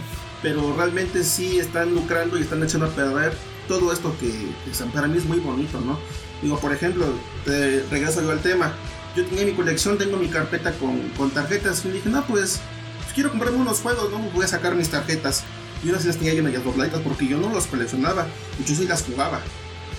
O sea, yo sí las jugaba. Y este, empezó a subirlas a los grupos, no, que está un poquito maltratadita, ¿no? Pues dame tanto, órale pues, y ahí lo mandaba yo por correos, lo empaquetaba yo bonito en unos sobres, y los ponía yo por ahí asegurados para que no se hicieran feas y, y ya las mandaba. Y sí saqué pues una buena lana, ¿no? O sea, de mis tarjetas. Y, y no me arde, no me arde haberme deshecho. Esas son cosas que de las que sí puedo yo prescindir. Ahorita pues nuevamente estoy volviendo a juntar otras tarjetas. A lo mejor yo no voy a vol- volver a encontrar esas. Porque de hecho pues hasta las sacaba en, en sobres, ¿no? Que es muy difícil que te salga una, una, una tarjeta chida en, en sobre. ¿Y cómo sabes, cómo sabes cuál es la, la chida, pues? Esa, ¿Por qué? palabra, esa frase no la tengo que decir. La. No, Saludos, somos Es que lamentablemente hay personas que, aunque nos hagamos los locos, Luis, tú sabes a quién nos referimos. O sea, No. sí, sí, claro que sí. Aunque nos, aunque nos hagamos los locos, a lo mejor podemos hablar aquí de la gente que, que es este pues, regional, ¿no? De la que nos, reunimos los domingos. Pero hay gente que ya es tan conocida que por más que le hagas al loco, pues sabes de quién estás hablando. Pero bueno, yo en, en, qué se basa este Sí, que, una tarjeta esté chida. Uno, el holograma, ¿no? Porque te salen de, de acuerdo a su nivel. Hace cuenta que un Pokémon este, puede evolucionar a otro y es un poquito más fuerte. Y evoluciona a su tercera forma y ya pues, supuestamente ya es más fuerte. Entonces depende también de la edición, si es holograma y las condiciones de la tarjeta. Increíble. ¿Y no crees que está muy mm, sobrevalorada la, la, la franquicia de Pokémon, al igual Sí, que Star Wars? Y, y- Lo que Y no es- entiendo es que un, un papel valga tantos papeles. No, y imagínate. Ajá, no, no lo entiendo. o sea, y álbum del Pokémon- Mundial, por ejemplo. ¿El qué? El álbum de- del Mundial.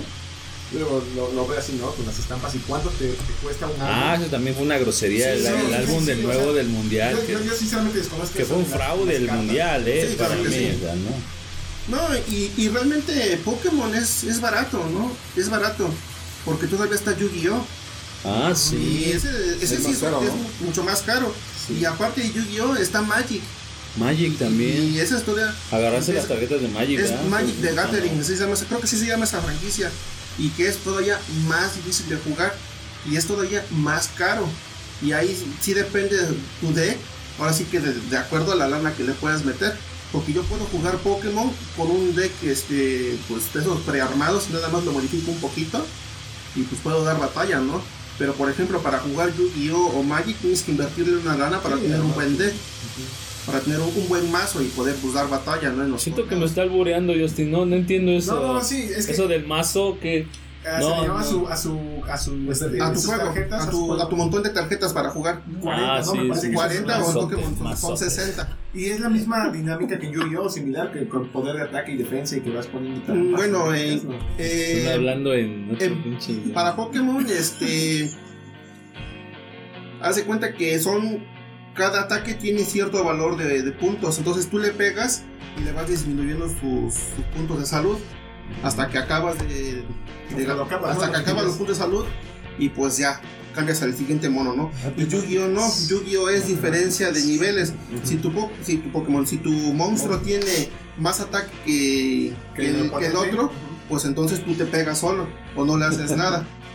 Aparte ahí tiene defensa y tiene pues ataque Y efectos y especiales. efectos especiales. Y hoy en, y hoy en día Yu-Gi-Oh ya están muy, muy, muy este... ¿Sabes qué es lo que hicieron? Como que explotaron o querían exprimir a más. Yo me quedé con, con la primera temporada o, o serie de, de Yu-Gi-Oh! Después salió GX, este 5DS me parece. Y se fue por, por los cielos. Es como por ejemplo Dragon Ball. Dragon Ball Z, ¿no? Que sacaron el GT y ahorita ya está creo que el, El Super, Super y- y, un montón de cosas Sí, que... y realmente ya no le entiendo tampoco. Sí, a- a o sea, Yu- ya sí. no le entiendo. O sea, también puso Yu-Gi-Oh! Ya, no- ya, ya no lo entiendo. ya no sé ah, ni de qué me hablan. ¿En cuánto está ahorita una tarjeta de Yu-Gi-Oh? Ya no me, o sea, ya desconozco completamente. Yo me acuerdo que cuando estaba de moda Yu-Gi-Oh! que hasta en la televisión llegó a salir, El disco de Guerra. ajá, estaba el Yu-Gi-Oh! cada tarjeta de las piezas del Exodia estaban en mil pesos y son cinco piezas. Sus, sus brazos, sus, sus patas y su cabeza, ¿no? Entonces, para poder armar al mono, tenías que invertirle cinco varos. ¿Cinco mil? 5 mil pesos. Nada más para- ¿Y qué es lo que hacía ese mono? Tú teniendo las cinco tarjetas en tu, en tu mano, ya ganabas. Ya Pero, ganabas. pero, O sea, ya ni peleaba pero, sabe, pero ¿sabes qué? Hay, un, hay ese mito que voy a tocarlo, voy a sacarlo ahorita. Existe ese mito que, que hay franquicias que no pegaron, no tuvieron éxito. Para mí, yo podría decir que Yu-Gi-Oh! fue un fracaso. O sea, no, tuvo, no tiene el éxito como la franquicia de He-Man, de Star Wars, o sea. Y sin embargo, o sea, es, es exagerado el valor que le están dando a cosas que que pues no, no son merecedoras, porque yo hasta donde sé, hay una película de Yu-Gi-Oh! Yo creo como dos o tres. de- No, no, actuadas, Ah, no sé. No, no, que- actuadas no. Hay una de Pokémon, hicieron una que fue un churrazo. Y Dragon Ball también. O sea, sí, la de Dragon Ball ni siquiera la vi, pero la de Pokémon la vi y un churrazo, ¿no? Un churrazo eh, oriental, ¿no? Japonesa era. De, de Pokémon. No, No, este, es son, este. son personajes de, de por acá. De hecho, hasta sale Lomar Chaparro en esa película. esa del detective Pikachu. ¡Anda! Es esa. Sale Chaparro también. Ah, era un chaparro, sí, ya ves, yo sí estaba fuera de, del lugar. Sí, es cierto, tú la viste, me imagino. Sí, pues sí. Yo, yo vi el, yo vi, un, yo vi un tanto y la verdad me pareció un churrazo y dije, y entonces dices tú, ¿qué es lo que soporta realmente a todo eso, esa maquinaria de mercadotecnia que ahora ha vuelto tan caro? Por ejemplo, podemos comparar una tarjeta de Pokémon buscada con toda la colección que tienes aquí en tu cuarto. O sea, es que es algo que no se entiende. Pues hasta donde yo tengo entendido, la, las cartas más, más caras es la del, la del Charizard, pero de las primeras ediciones con holograma. Yo llegué a vender la del Charizard, la, pero en español. En español que ya es como una segunda reedición ¿Cuánto? y no más pedí dos mil pesos. ¿Y cuánto valía hoy día?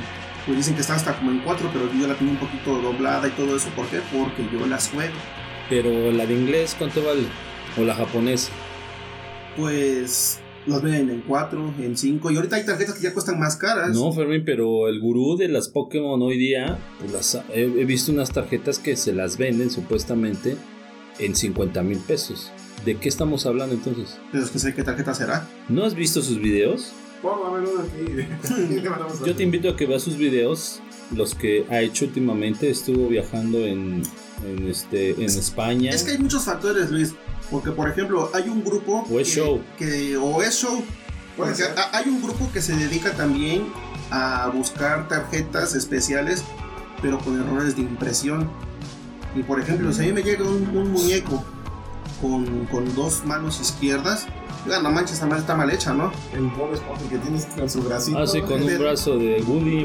Pero, pero por ejemplo, en la colección de los amigos, o sea, los muñecos Ah, de Nintendo, Nintendo, sí, negociazo, ¿eh? hay uno que de un este es un, un cazarrecompensas, es una, una chava que está vestida de robot que se llama Samus. Se, pues, se maquilaron robots que tienen dos cañones. O sea, no tiene su brazo y su cañón, sino con dos cañones.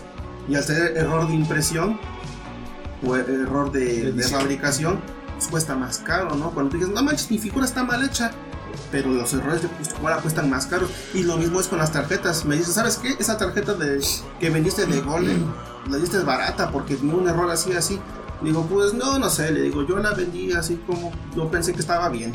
Y es lo que dices tú, ¿no? Uno mismo le da el precio a sus cosas. Ya depende si te los quieren pagar. Pero se imaginan que esa, esa mentalidad, en cuanto a lo, mientras más errores, mientras más detalles, vamos a decir detalles, por lo que voy a mencionar a continuación, pero mientras más detalles tiene la, la figura, la pieza, es más, eh, tiene, may- es mayor su valor. Ahora, si eso lo trasladáramos a las personas, que a veces dicen, ah, es que tiene X problema, que decimos los apodos, y lo menospreciamos. Tres senos. no, cualquier detalle de, de- de este, de nacimiento, lo que tú quieras, ¿no? Que si esta mentalidad de, de las figuras, De los errores. de los errores o detalles, vamos a dejarlo en detalles, porque errores creo que. Pero hoy día vivimos la época, Javi, en donde ahora nadie quiere ser imperfecto con los filtros, ¿no? Pero, pero es que volvemos al Pierdes punto. valor si no tienes, Pero es que si tienes errores. punto, ¿no? Pero es que caemos en ese punto. Que si tuviéramos o trasladáramos la mentalidad de que los detalles que vemos en las figuras los vuelven más Valiosos. valiosos que una persona No, que tenga ciertos detalles. no, pues valdríamos mil, miles de Bueno, millones. pero- pero de hecho, de hecho, bueno, perdón, te interrumpo. De hecho, yo creo que eso es lo que, lo que él quiere llegar o dar a entender, o yo lo entiendo, es eso, o sea, que mm, hay muchas personas que yo creo que no se dan ese valor, ¿no? Como, Exacto. Como persona, ¿no? Por los de- errores. pero fíjate que, bueno. Pero es nuestra sociedad mexicana porque conocen la sociedad hindú. Han visto que la, la gente que tiene seis brazos o seis piernas. no, sea, No, Son- pero yo imagino que No, de no, no. acuerdo A, su- a sus creencias, Ah, no, de acuerdo a sus- como a sus dioses, ¿no? Exactamente. Eh, ellos les dan, están elevados a un nivel de deidades. Y son alimentados por la comunidad y son cada vez que pasan afuera de la casa, obviamente no les dan las riquezas, ¿no? Porque en teoría pues las deidades no viven de las riquezas materiales, ¿no? Entonces pasan y le hacen reverencia, les dejan alimento, ¿no? Los cuida el gobierno, son, son esas, esas personas imperfectas son mostradas hoy día como, como de alto valor. Vamos a así como decías tú, este, religioso, ¿no? Pero si por ejemplo estuviéramos en la cultura occidental, aquí en, en- en México, en América, pues entre más defectos, menos vales. Es, es más algo muy extraño que un objeto, por ejemplo el robot, ¿no? Que sale así con... salió con, do- do- que salió con dos espadas en lugar de, do- de hacha y espada, ¿no? Imagínate, no, pues sabes que este salió con dos espadas y entonces por eso vale El doble. el triple de su valor. Y dices, wow, sí, tienes razón. Entonces, esa, esa parte que es la que no estamos entendiendo los seres humanos, en donde la gente ya está coleccionando todo. Hubo un tiempo que los Hot Wheels ya no, ya no se están coleccionando casi. Pero antes se coleccionaban errores, ¿no, Samuel? ¿Te acuerdas que se coleccionaban errores? Y decían, no, mira, este salió error. No manches, ¿cuánto? Pídete 100 pesos, ¿no? O, o sí, o sea, ese tipo de cosas, ¿no? Yo no lo comprendo porque se, se supone que lo que debe ser coleccionable es lo más perfecto, lo más estético. Y es que ya te, ya te quieren coleccionar hasta las simplezas, ¿no? Por ejemplo, eh, igual para la impresión de, de figuras, hay uno que en lugar de que esté de frente, de los de He-Man, Ah. estaba dándote la espalda. Es que este lo, lo embalaron mal, ¿no? Ahora, ¿qué Vale más. Ah, pero estaba mal empacado. Estaba mal empacado, o sea, en lugar de que esté el muñeco de frente, estaba de espaldas. Y ya con eso vale más. Pero también juegan con eso, yo creo que la fábrica, ¿no? Que dice, "Ech- échate estas para que, aviéntate esos errores, para que piensen que hay errores, son coleccionables y buscan más. Y entonces ya no hay control de calidad porque supone que... Eso no existe ya. Ya no existe tan. O sea, errores que a lo mejor no les afectan. Porque tampoco son, salen muchos, ¿no? Pero sí está pasando eso. Y antes, bueno, hay errores de toda la vida. O variantes. Antes le decían variantes, ¿no? Ahora son errores. Pero antes eran variantes, ¿no? Cuando era muy, muy, este...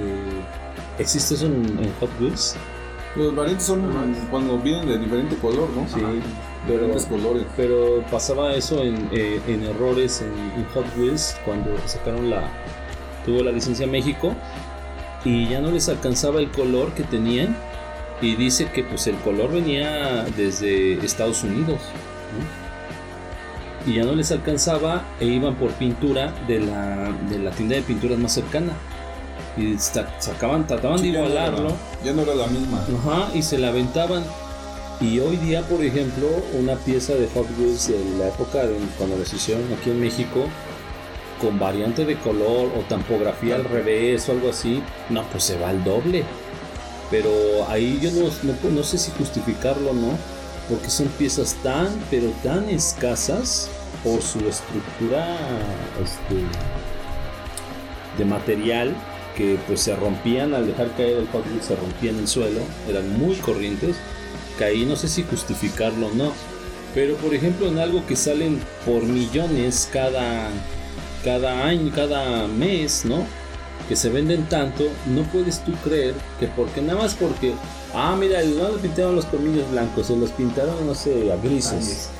Sí, ¿no? Entonces dices tú, pues eso como que ya, ya está perdiendo un poquito lo que era, lo bonito que era tenerlo, ¿no? Ahora no, ahora en lugar de un Panther tienes que tener los cuatro. Ah, pues es como yo sé. Sí, y se vuelve algo muy extraño, ¿no? Coleccionar coleccionar las variantes. También ese tema no lo hemos tocado, coleccionar las variantes, ¿no? Que se vuelve algo muy enfermo, ¿no? Hasta, hasta que tengas to- todas las variantes, así te cueste lo que te cueste, o tengas que robar. ¿no? No robes, un mensaje los niños. no roben, chavos, no roben, Y si lo hacen, que no los cachen, no es cierto. no roben. Sí, pero bueno, retomando lo que estábamos ahí platicando, es- es cierto, ¿no? Que muchas de las veces la persona pues no se da ese, ese valor, ¿no? Yo creo que, este, bueno, dicen que nuestros errores ¿sí? es lo que nos hacen ser mejor, ¿no? Ay, Claro que a veces hay personas que se sienten, pues yo creo que menos, ¿no? Pero pues es también parte de lo que hemos estado tocando, bueno, tocamos otra vez lo del consumismo, Sí. por lo por la mercadotecnia no que te, te vende otras ideas no entonces eh, muchos eh, piensan que el, el que menos tiene es el que menos vale no y el que más tiene es el que el que más vale no Sí. pero no o sea en realidad ahorita que tocamos estos temas de de lo que es el co- coleccionismo no y lo que hablaban los los compañeros igual es cierto, ¿no? O sea, muchas veces le damos el valor a, a- a algo material eh, eh, de más, ¿no? Y a las personas como que no les damos ese valor que, que se merecen, ¿no? Al final, pues todos son experiencias, ¿no? Y yo creo que pues quedan, quedan las, eh, los, buenos recuerdos, ¿no? Y, lo material, pues, eh, yo creo que, por ejemplo, en este caso, ¿no? Que estamos aquí eh, pasando un momento pues agradable, y yo creo que Fermín se ha de sentir bien no el tener sus amigos y aparte de tener su colección ¿no? es un complemento nada más ¿no? Lo material ¿no? y muchas veces lo vemos como al revés no primero esto y las personas pues después ¿no? Sí, Es- lamentablemente somos vanidosos con las cosas que no deberían de ser, ¿no? Digo, otra vez retomando esta parte de, de las imperfecciones. Yo recuerdo cuando con el perrito de allá abajo, el pinto perdió su ojo. Yo lo llevé a la veterinaria y lo primero que me propusieron fue dormirlo. Dormirlo, sí. Digo, no, como crees, le digo, pues está chiquito, ¿no? Vamos a hacer lo que se pueda, ¿no? Aunque implique otro gasto adicional, pero vamos a lograrlo, ¿no? Eh, se logró el perro y ya me lo entregaron y lo primero que me propusieron, se- ¿sabe qué? Este, si no lo, no creo que usted lo pueda mover así, ¿no? Este, si- aquí nosotros lo, podemos tomar en adopción, lo podemos llevar este, a, a alguna de las instancias, cualquier situación. Digo, no, digo, es que un perrito así como que ya no da mucha vista. Digo, no, no se preocupe usted por eso, ¿no? El perrito me lo voy a llevar y va a estar en la casa. Dice, Pues ojalá lo cuide usted mucho porque pobrecito ya va a tener una deficiencia para el resto de su vida. Digo, no, fíjese que no. Y el perrito, pues, es el consentido de la casa, ¿no? Mi hijo adora ese perro. Yo luego cotorreo con él y digo que es el, el pirata barbaciega. Pero, pero pues queremos mucho al perro, ¿no? Y es imperfecto, ¿no? Ya tiene su deficiencia. Aunque para él, pues al haber perdido su ojo a los dos meses, pues es como si él hubiera nacido así. Voy a rescatar una frase que, ¿cómo dice? Eh, no hay hombres feos, hay hombres pobres. Yo creo, sí, ¿no? Es, es Una variante. una variante, ¿no? No hay hombres feos, hay hombres pobres. Sí, no, no, no, es una, ¿cómo dice? No es, no es feo, es una, es una pieza qué? Edición limitada. No, no, es, Edición especial. Difícil de conseguir. ya, ya se me olvidó, sigue Samuel, a ver. Yo diría que tal vez sí pobres, pero creo que la palabra correcta sería este que no nos cuidamos, que no nos somos presentables. Ah, bueno, por eso, o sea, es que, es que decían antes, hijo, el, el, ¿cómo se llama? El pobre no es sinónimo de, ¿cómo se llama? El pobre es pobre porque quiere. Hay, que, hay que arreglarse, aunque sea con agüita y jabón, pero pues hay que arreglarse, ¿no? Entonces, pero, pero no, este, eh, no, eh, ¿cómo decía? Es, un- una belleza, ¿no? es una belleza, Abstracta. no, es una, be- es una belleza abstracta. es una belleza, ¿cómo se dice cuando es extraña? Extravagante, exótica. Exótica, exótica, exótica. Sí, pero yo, pero antes recuerden que, el- por ejemplo, las europeas, ¿no? Sacando, saliendo, del contexto de esto, pues prefieren a los mexicanos por encima de los europeos, ¿no? Porque ellas valoran, ahí nos vamos a otra cosa muy cañona, ¿no? Ellas valoran mucho el sentir, ¿no? La- cómo transmiten los sentimientos la gente La pasión, ¿no? De la pasión del Latin Lover, ¿no? Todo eso, ellas lo se les hace algo tan exótico y tan tan escaso en este mundo que a ellos la perfección de sus de los no sé los, hombres que hay allá, ¿no? Pues les parece así como ya muy común, como que no les atrae. ¿no? Es más eso, ¿no? Es más eso, porque están tan acostumbradas a ver el estereotipo del hombre, eh, este, vamos a ponerle alemán, ¿no? Y dicen, pues ya estoy acostumbrada, y llegan aquí, por ejemplo, y a, este, nos ven a nosotros, por ejemplo, Vamos, porque tengo amigas alemanas ahí con Un saludo, perdón por este, ventanearnos.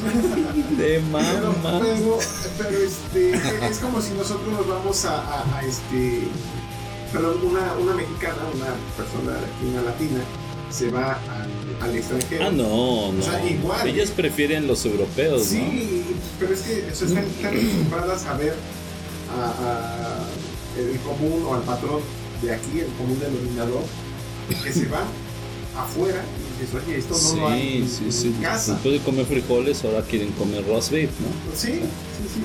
Y, y yo creo que también eso podríamos trasladar a las, a, a- a las figuras, ¿no? Creo que hace rato lo mencionaban. Estás tan acostumbrado a tener los carritos, los Wheels, ¿no? Pues está el, el bootleg. Muchos coleccionan bootleg. Sí, eso también es un Y- gran mito, Y ¿no? fíjate que hay figuras bootleg que valen más que Que las que originales. las licencia, originales. sí. Ah, sí, este, y también pues ahorita sacando lo de los europeos, a mí me encantan los, los carros de escala. los carros de escala. ¿eh? Porque tengo amigos europeos. Saludos a todos los amigos de Yo Soy Europeos. Este, me, me encantan Mira, ya empiezan a subir las vistas. los corazoncitos, ¿no? Este, Me, me, me gustan mucho eh, los carros a escala europeos. Alemanes, ingleses, los balcánicos, los españoles. A mí me gustan por encima del Hot Wheel y del Matchbox. Yo le decía a alguien, digo, pues vendo los Hot Wheels y los Matchbox porque son los que se venden. Pero si a mí me dices, pues es lo más corriente que puedes encontrar. O sea, hay Hot Wheels que dejaron de hacer buenos. Los dejaron de hacer en los años 80. Ahí se acabó. Lo de los 90 fue como otra cosa, ¿no? Como que eh, colores más intensos, como variantes de rines, no sé. Pero ahí empezó la debacle de lo que es la, la- los materiales.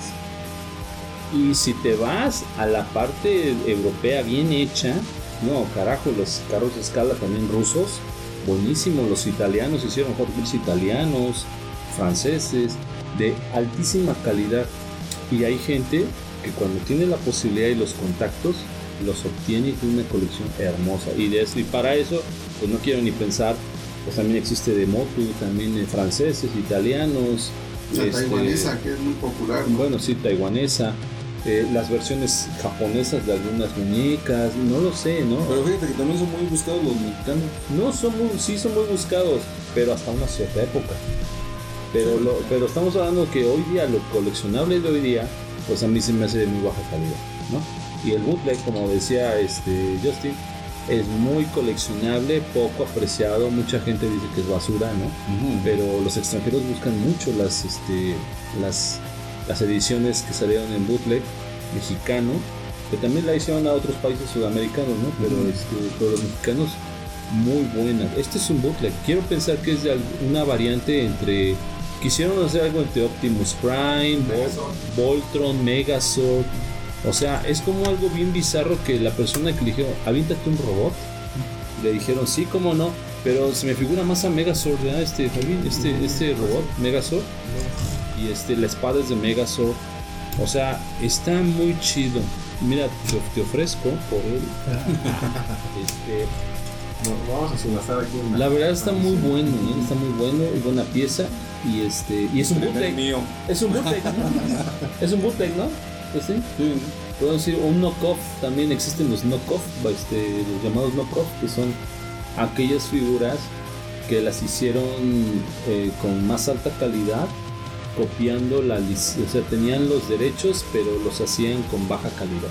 O sea, tenemos al bootleg, al Al knockoff. knockoff y a la licencia. ¿no? a la licencia y también cuando había algunos de licencia pues hubo bajas calidades no o sea no sé algún juguete que puedan decir que era de licencia y estaba mal hecho En los muñecos, las figuras de acción que bajaron muchísimo su calidad, perdón, en los Max Steel, ah sí, en, sí. en los 90, no, pero unas piezas increíbles. Y ya lo comparas con uno del 2010, sí no, ya se ven feo, o sea, Sí. le cambiaron la cara. pasó en todo en todos los juguetes no coleccionables y cosas han bajado la calidad tremendamente y ahí y ahí el error de coleccionar es de la gente que le sigue comprando sus, sus cosas que son de muy mala calidad Oye Luis, pero ¿por qué mucha gente se, se guía mucho por, por las marcas? Porque, por ejemplo, Toy Biz, digo, realmente si ha sacado figuras muy bonitas y todo eso, lo vuelvo a mencionar a mis muñecos. en paz Pero- descanse pero no por-? Ajá, ya en paz descanse. Pero, por ejemplo, hay personajes de los X-Men que los sacaban bien feos. O sea, con sus ojos virolos, con sus, Sí. con sus facciones sin, sin expresión. O o parecen sea, esqueletos, ¿no? Sí, está, está, está muy fea las, las piezas de, de, de Toy Biz, pero cuando le dices tú al. Es que es un Toy Biz, cabrón. Pues está bien feo, güey. Sí, pasaba bueno, mucho lo que- buscan. Lo ¿Qué que, eran basados en qué? Yo sé, ¿en qué estaban basados ellos? lo que pasa es que los Toy Biz tienen como que más este. ¿Cómo se podría decir? Más puntos de articulación. Si te das cuenta, Bueno, un sí. Legend este, no tiene tantos puntos de articulación y los Toy Biz. Ahora, hay, una línea que está entre Toy Biz y, y Legends, ¿te acuerdas? Que es cuando hicieron la otra presentación, que son un poco más grandes. Los Un- Universe. Ajá, ¿te acuerdas que estaba entre esos dos? También muy articulados, muy bien hechos, ¿no? Los grandotes así como los Max. Eh, no, no, no. No, no, ese eh, es Toy Biz también, pero es otra escala, ¿no? otra escala. Le, le han buscado por todos lados, o sea, Marvel le buscó por todos lados para que pegara, le buscaron con la escala que era de este tamaño, ¿no? Ah, sí. Por todos lados le buscó y cuando dejaron la de... ¿Qué son? ¿7 pulgadas? El de ahorita, este, pues es ahí donde se sintió más cómodo, porque empata con muchas líneas, con este McFarlane, empata con Motu, empata con muchos en tamaño, NECA. con NECA. Me imagino que esos son sus competidores y con ellos están este, luchando, pero la verdad es que yo siento que deja mucho que desear. Para mí NECA es lo, lo que es más respetable hoy día. Este, me parece que McFarlane le falta un poquito, ¿no? Un poquito porque no tiene tanta articulación, ¿no? Está como en otra estructura ósea. De hecho, McFarlane antes sacaba este, figuras de acción. Sacaban, porque yo tenía unos que eran así como, como unos monstruos. Ah, pero eran, eran de la línea. McFarlane nació a raíz de los noventas con el cómic de de Spawn. Spawn. Y de ahí tomó varias líneas de, de, de- que eran antihéroes, ¿no? La gran mayoría eran antihéroes, ¿no? Sí, te digo que tenía así como que figuras de acción y ahorita se está centrando más como en estatuas. Sí. Como, como figuras que no, que no las posas, no tienen artículos, nada más las paras Porque se dieron cuenta que qué. y que son más artículos coleccionables, no las van a jugar. Exactamente. Ahí también entra la parte bien difícil en donde el coleccionismo ya no se volvió jugable. ¿Ya no? O sea, ¿tú jugarías con tus motos? No, Te aseguro que juegas cinco veces y los destruyes. nuevamente vuelvo a bajar esta pieza. ¿Qué dice Para aquí? rifa. Ya, dámela. Colecciones solamente para adultos. Voy a hacer porque está bien, este, bien guapa la chava, ¿no? La- Bueno, eh, esta pieza Es que- este, es que está para, increíble. Para, para, para jugarla, y pues yo no la jugaría. No, es que mano. está increíble, o sea, está este. No, su mochila, ya la abriste, ¿no? Sí, me la dieron abierta y yo la seguí. La verdad es que está increíble. Ey, tiene. No, no, está guapísima. Y la. Y la primera que salió, la de Parece- Motu, Era como una especie de, de Barbie de McDonald's. estaba horrible. Sí, era, ajá, no Sí, o sea, estas líneas han ido mejorando. ¿Y qué crees? Esta creo que sí es coleccionable, Classics. Pero la son más coleccionables las viejitas. Ajá, las Origins. Y no lo entiendes, no lo entiendes eso. O sea, es algo que dices tú, ¿en qué momento eh, también no le estamos dando valor? Y esto es carísimo. Y la, y la que salió de Super 7, igual que no, no sé si existe en Super 7 esa. Pero los de Moto en Super 7, carísimos. Carísimos. O sea, la verdad es que tienes que hacer un gran esfuerzo para tenerlos, ¿no? Y, y en las líneas que han sacado ahorita, Thundercats acaba de sacar su línea en Super 7 Ah, Super 7. padrísimo, se parecen mucho a la serie, carísimos. O sea, estaba yo platicando con Víctor ayer y decía que, que 35 dólares es el precio real de los Thundercats Super 7 en Estados Unidos y aquí te piden 2.000, 2.500 por uno, ¿no? También ahí se ha vuelto impagable esa parte en donde tú quieres tener algo bonito, pero pues, resulta ya prácticamente el sueldo de una persona en 15 días. ¿no? Es que regularmente a las tiendas sí llegan a los precios razonables, pero pues ahí tienes que recurrir al negocio de la, de la reventa, ¿no? Porque, por ejemplo, regreso otra vez a los amigos. Su precio regular cuando salieron eran de 250 pesos. Cualquier figura. Yo, bueno, la primera figura que tuve fue la de Link, la de Zelda. Pero habían los de Fire Emblem y estaban todos esos. Yo quise agarrar a Link. De repente, que Fire Emblem ya cuesta más cara que cuesta 1000. Ya no hay en las tiendas. Y empiezas a checar en internet 1500, 1700. De repente, ahorita con las nuevas oleadas salió la figura de Sephiroth, la de Final Fantasy, que sale en el 7. Estaba en precio regular en 4.99 ni siquiera llegaron a las tiendas. 1500, 1800, o sea, ¿por qué? bueno, es toda una. Mafia. Es una mafia. Pues no vamos a decir mafia, es toda una. Negocio. Pues sí, es todo un negocio que trabaja también, un, un mercado negro que trabaja atrás y también tiene sus distribuidores, ¿no? Sus dealers, su, su, su gente que dice, ¿sabes qué? Yo te las vendo, no, no, te, te- te prometo que no bajan a piso para que se conserve tu precio. Es toda una maquinaria de gente que también trabaja desde el mercado negro, ¿no? afortunadamente en mi particular situación, yo no soy obsesivo por querer tener todas las piezas. O sea, yo agarro las que me gustan, pero hay personas que sienten una ansiedad tremenda porque tengan sus, sus colecciones con, con la que le falta la variante, con que le falta este personaje, y hacen cosas imposibles por conseguirlos. Por ejemplo, de Fire Emblem no tengo yo ni uno, a pesar de que me gustan todos. ¿Pero por qué? Pues por los precios. Pero pues como hay otros que sí me gustan y también y tienen precios más razonables, los agarré. Por ejemplo, el, el cocodrilo de Donkey Kong Country, ese lo encontré en un Walmart en 200 pesos. Ah, pues venga. Pero nomás compré uno. Pero por ejemplo, Samuel, ¿tú cuánto has pagado? Lo más que has pagado por un objeto hasta el día de hoy. Eh, compré un Lamborghini marca Tarma, que fue la combinación con el GT. Este fue un Una- verde, este, Ah, sí. un verde tornasol. Ajá, una colaboración que tuvo, ¿no? Colaboración que tuvo, lo pagué en 450. ¿Es lo más caro que has comprado en coleccionables? Ahorita que me acuerdo, sí. No. Y- Mentira, fue un muñeco, un muñeco que sacó este Blackboard, eh, Blockbuster Ujú. en su tiempo cuando estaba saliendo el juego de Gears of War 3. Cuando estaban sacando las consolas este, Ediciones con especiales, ediciones ¿no? especiales, sacaban los muñecos y cuando lo adquirí ya Blockbuster ya estaba en la, En la por- quiebra. en la- en la quiebra. Adquirí a Marcus por un precio de 1500 pesos. Así es. Pero, pero me recuerdo que tenías cosas de Call of Duty. Ah, el helicóptero. Actualmente el que tengo es un helicóptero de Call of Duty Black Ops. Este es marca Megablocks, los que todavía eran, eran, eran Megablocks y tiene la licencia de Call of Duty. Este lo he visto últimamente en venta normal en grupos en 5000, en 4000, con detalles. Pero lo tiene actualmente en en un precio de 12 mil y tantos pesos. Entiendo. Sí, y también las mismas tiendas, ahora sí que departamentales y ya de gran prestigio, se hacen también partícipes a toda esta mafia de, del coleccionismo. Porque, por ejemplo, yo he visto piezas, a lo mejor no de esas de Marvel vs. Capcom, pero sí de, de Street Fighter contra X-Men, selladas todavía, quieren 12 mil pesos en un Walmart. No. En un Sí, Walmart. no Y- te lo y chécatelo, chécate las, las ventas en internet. Pero estás hablando en piezas. línea. En pero sigue siendo Walmart. No, pero yo nunca la he visto en tienda. O sea, No, en ah, tienda sí, no. en línea. En tiendas no, pero ahí está, en un Walmart. Es en Y serio. quieren esos pesos. O sea, ¿por qué?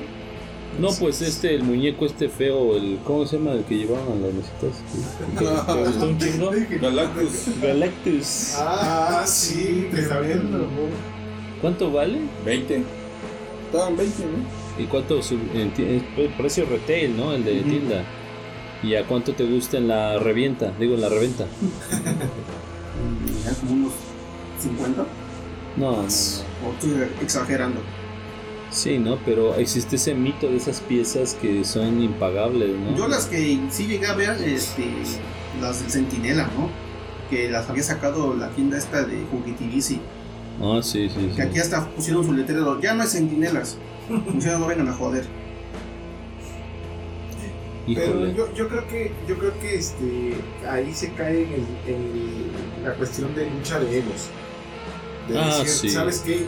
Esta pieza está valuada en 50 mil pesos y yo la puedo comprar y... Aunque no tengas para comer un año. Exacto, exacto, ¿no? Que es la Copa, no sé qué. Sí, y, y- y, o sea, y nada más por el, el ego, de decir, ¿sabes qué? Yo lo compré. Y vean, ¿no? Como un trofeo. ¿Será el ego? Sí. Yo digo que sí. Aunque no te gusta la pieza. Ah, exact- exactamente. Ese- aunque no te guste la pieza, por ejemplo, a mí esos de Galactus y Centinela no me laten. O sea, yo no los pagaría. ¿Está en una ¿Crees que- escala real a- en comparación a los a los Legends? ¿Cuál? El- ¿Galactus? No, está más grande. Es más. No, no, me refiero, ¿está en una escala Ah, una real? escala. No, fíjate que una vez les- en un grupo les dije, ¿no? Que como no sacaban en escala real, tendría que ser como el tamaño de una persona. No manches, ¿tanto? Pues es que el Galactus es este. Es el, el- el de los planetas. Esos ¿no? comen los el planetas. Comemundos, ¿no? Sí. Es, es muy grande, ¿no? Sí. Y cuando salga, imagínate, la gente lo va a comprar. Lo ves en todos lados, lo ves en los autos que hoy día son impagables, ¿no? Lo ves en las casas, lo ves en... Me decía alguien apenas, si yo tuviera dinero me gustaría coleccionar autos reales. Y dije, o sea, ¿por qué, no?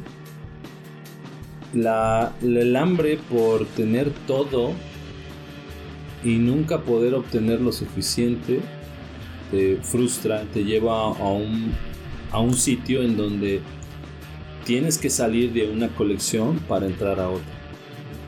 ¿No? Y la otra vez platicábamos que yo he salido de muchas colecciones, me deshago después de un año o dos años de todo, de todo, y entro en, en un mundo nuevo. A mí me gusta entrar así en mundos nuevos porque aprendes nuevas cosas, aprendes nueva historia, haces nuevos amigos. A mí me gusta verlo así. Yo respeto quien está casado con una colección y ahí la ve y ahí la ve y ahí la ve 40 años, ¿no? Lo respeto mucho eso. hay que tener mucha, mucha este, dedicación. Disciplina. Paciencia, Sí, mucha también, ¿cómo podríamos decirlo? perseverancia. Eh, apego, mucho apego a las cosas, un apego muy fuerte para que no te gane. Pero yo no, yo no, no se me da. ¿Por qué? Pues es una cuestión de entrenamiento de la mente, ¿no? También en donde tú, pues es, nada te pertenece realmente en esta vida, ¿no? Y lo que te- y lo que hacemos muchas de las veces es que nos hacemos que las cosas, este, me recordó esa canción la de No te pertenece de los, ¿cómo se llama? Que es este, no, no, no, es de un grupo que hace como guaracha, que es este, que hace como covers de las canciones de los Ah, en ochentas. español, ¿no? ¿Cómo se llama? Este. Se me olvidan los nombres de los Es de tantas, tantas colecciones que he tenido. que- ¿No son los de Macute todos esos? No, no, no, no. no, no. Es este, como guaracha. Ah, no, no sé. Bueno, ese grupo. No te pertenece, nada te pertenece. Entonces, este, yo lo veo así, que es bonito pasar de una a otra y siempre estar así. Entonces, es, bueno, es mi, es mi forma de, de verlo sanamente. Pero también hoy en día, si hacemos eso, todo va subiendo de precio. Por ejemplo, la colección que tenemos de, en mi caso, de carritos, en un nuevo de trailers. Ah, y sí. me doy cuenta que un solo trailer vale lo que casi un pedazo de mi colección. Estamos hablando de 3 mil pesos, 4 mil pesos, 2 mil pesos. Digo, oh, es increíble. Realmente me han gustado entrar a otras colecciones, pero luego también el poder adquisitivo que hay que tener, porque cuestan demasiado las piezas y luego cuántas hay. Y para tener una colección, muchos dicen que tienes que tener de 100 para arriba o 50 para No. arriba, ¿no? Ah, una colección No es lo que hay- quieras tener. Exacto. Yo quiero tener Puede ser de cinco dos, monos, esa es mi colección. Así es. Pero muchos dicen, no, es que esa no es colección. Y es cuando también entramos en una Frustración. Entonces, cuando realmente deja de ser sano el ser coleccionista? Exacto. en el momento en el que te afanas y quieres más, más, y por el hecho de, de decirle a tus amigos, ¿no? a, tu, a- a tu círculo, ah, es que fíjate que ya hoy me cayeron cinco piezas de las, de las buenas, ¿no? Hoy me cayeron, este, o me, me ca- me van a caer, ¿no? Me van a llegar estas piezas, y te mandan las fotos y "Ay, no. O también, perdón, normalmente lo publicamos todo, ¿no? Todos los días, esto, esto, esto, esto, y es cuando queremos. Le digo, Están hablando de mí. Lo de hoy, Están hablando de mí, bro. lo de hoy en la zapata. ah, en la purísima. No, este. Las pulgas. Yo creo que, que, se vuelve un problema cuando, cuando ya tú la observas. Yo, yo me voy mucho por la, la cuestión de la observación, ¿no? Cuando observas la colección y ya le ves un pero. Un pero en el sentido de que no me gusta ya cómo se ve, ya está toda polvosa, híjole, no me he dado tiempo, etcétera yo creo que en ese momento ya no es sano. Ya no es sano y lo que es más sano es recuperar tu dinero. Cuando llegan y ponen la fotografía. Iba yo a comprar unos frijoles, pero pues se me atravesaron estas figuras. No, eso se me hace algo muy falta de respeto hacia tu persona. Porque no estoy diciendo que compraras más, más leche, más frijoles, no. Pero sabes que alguien, yo le mandaba una foto a mi primo y le, le envié una foto de un elote. Un elote que, que compré ahí frente a. Y, y me dice él, de un- con una forma muy sabia, me dice, dice, híjole, se ve bien sabroso, le dice, dice, algo tan simple y que nos hace tan feliz. O sea, es algo tan básico que, por ejemplo, en un estado como Quintana Roo o vámonos a otro país, ¿no? Y que te dicen, mira lo que estoy comiendo, ¿no? Y le muestras unos esquites, ¿qué te diría esa persona que está en... y no manches, los extraño un montón.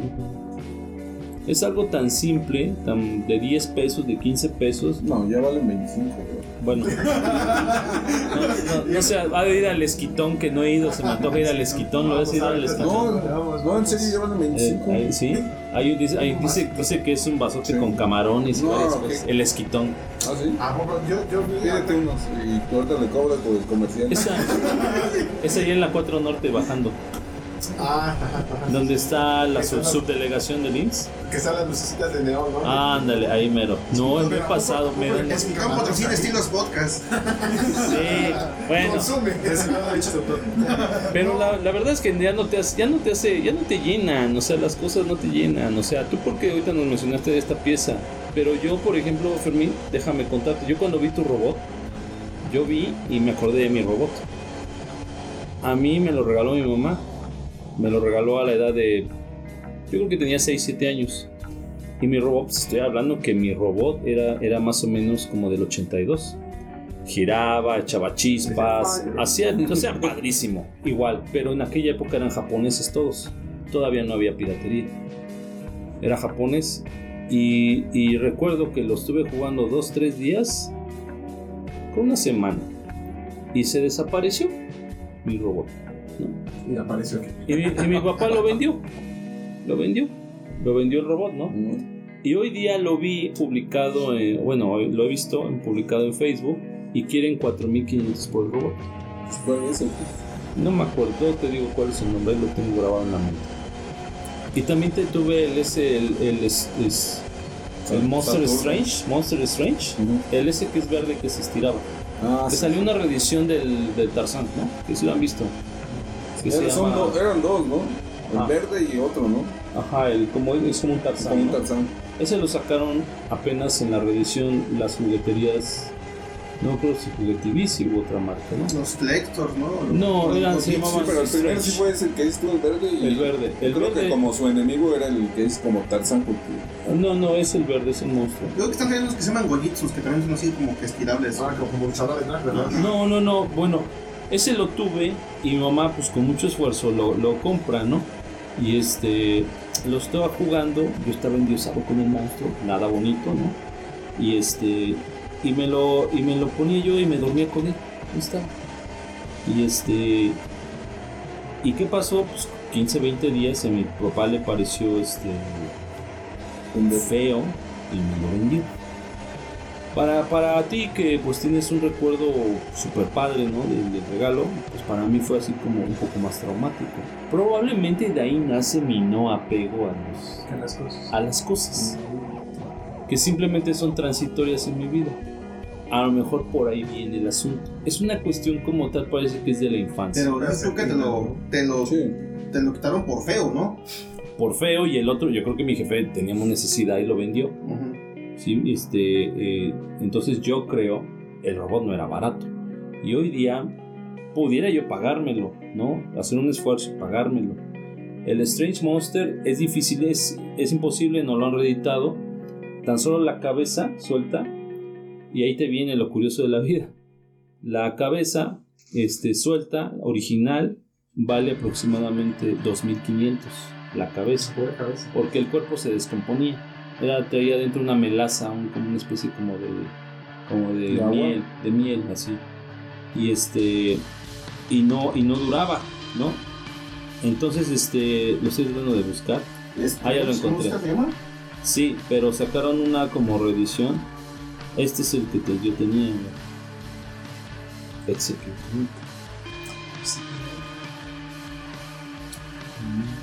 Y se estiraba. Se estiraba hasta yo creo que 5 metros, ¿no? ¿Sí? Y yo lo Yo recuerdo. todavía, yo todavía nací. Y yo lo recuerdo y cuando lo vi, o sea, yo lo olía, o sea, me gusta mucho el olor de los juguetes. Ya sabes que en esa época, pues, eh, eh, todo olía así como a petróleo muy fuerte, así. Olía padrísimo y, él, y yo lo guardaba ahí y cada vez que lo tenía que jugar, lo volvía a guardar y lo volvía a sacar. Hasta que de un momento a otro, pues, me lo llevé así, me, me- se dormía ahí conmigo. Y te digo que este, hoy día no existe este, este porque lo reeditaron en una forma muy horrible. Mira, lo reeditaron así. Strange Armstrong es el otro. Parece un extraterrestre. Es el, el feo el que te. Es el que ahorita reeditaron. No. El mío era, pues, Era el, este. el chido. Ese. El Strange Monster. Existe el este. Era de Kenner. Bueno, no existen así. Pero bueno. Entonces yo creo que eso tiene mucho que ver con una cuestión de la infancia. Hay mucha gente que normalmente todos dicen, ah, este lo tuve, este me lo regalaron, este que, este, no sé, mis tíos. eh". yo no le tengo apego a las cosas y de ahí nace eso. Y yo creo que cuando ya se vuelve enfermo esto es cuando ya tú no, no, no, como dicen, Ya no dimensionas, ¿no? Pierdes el sentido de la realidad. ándale, Te- Te exactamente. enfrascas tanto en que mi mundo es esto. Ándale, sí. y ya Sí. ignoro la realidad Sí, responsabilidad como sí. padre, como, como este proveedor, etcétera, y te centras tanto, eh, yo creo que partiendo de esa carencia y que dices, no manches, pues a mí me faltaron estas figuras de niño, ya lo tengo y quiero más, y te quedas aquí así. No, pues las es, es algo, perdón, es algo este, muy, muy bonito, muy este, recreativo, el poder estar, yo, a mí me pasa, y me imagino que te sientes aquí en tu sillón y te quedas así como pensando, ¿no? Y viendo. Y dices, no manches, te paras y ves. ¿Suspiras? Y no tanto por, por juego, sino que lo ves y dices, "Ah". pero pasa eso, ¿no? Nada más que obviamente sin perder el sentido de la realidad, de que allá afuera tienes responsabilidad, tenemos responsabilidades, como padre, como hijo, como hermano, y debemos cumplirlas. Yo creo que ahí es donde está este, saltar de esa pequeña línea. Y como ciudadano, ¿no? Porque hay gente Sí. que los consigue también de maneras que no deben de Sí, ser. ilegales, ¿no? Sí. Pero fíjate Como que a mí, se, a, mí, se- a mí sabes que me hace bien enfermo cuando se sacan fotos así con, Ya sus, miéntalo, güey. con, sus, con sus colecciones. Que se sacan la foto y dicen, por ejemplo, que se ponen en sus perfiles de Face, que se pusen Fermín, Hot Wheels, no sé. No seré yo. Ya guaca. Déjame. Fer- todos son Editar- Fermín Hot Wheels. Este. ¿Qué, qué otro nombre se ponen así? Eh, Justin Hot Wheels. Coyotes. Este. Justin Ah, Hot creo que sí he visto. O sea, ese tipo de cosas donde ya tu perfil, hasta Ya es puro de- personal y todo es, es como con Hot Wheels, como que. O se ponen en sus nombres de Face también, ves que se ponen, no sé, Marvel Camaro. Campuzano. Camaro. Sí, Camaro, ¿no? Así, este, ya se ponen así cosas que dices tú. O, o también por ahí había uno que se hacía llamar, ¿cómo se llamar? Este, GT. Ah, Alejandro GT Marano. Sí, sí, no. no, ya, ya. Marano, saludos a Marano. No eres tú, es otro. Es el otro. Sí que es, no sé si se sigue llamando así. No, ya se cambió. Ah, Ya, ya le fíjate. dio vergüenza. Pero se hacía llamar Alejandro Marano GT, ¿no? Algo así, una jalada así, ¿no? sí, apareciendo así, ¿no? Y dices tú, este. Ya, ya ahí es donde ya está afectando tu condición emocional. Donde ya tú estás más enamorado de los juguetes que de. te es más fácil gastar en una figura o en algún objeto que en ir a, a- a- en gastar en un paseo. A lo mejor voy a Orizaba, ¿no? Voy a las lanchas de San Bernardino. Voy a subir la montaña de no sé dónde. O me compro, no sé, Pero también eso se puede volver un. algo enfermizo también. ¿qué? El, el viajar y todo eso. Ah, no, Es que bueno. No, no, que no te domine. O sea, desde el momento en el que comprar piezas te está dominando y, y vives y trabajas para comprar piezas, para viajar, para ropa. Sí, es que todo tiene. Ahora sí, como dice el comercial, Todo ¿no? con medida. Todo con medida, ¿no?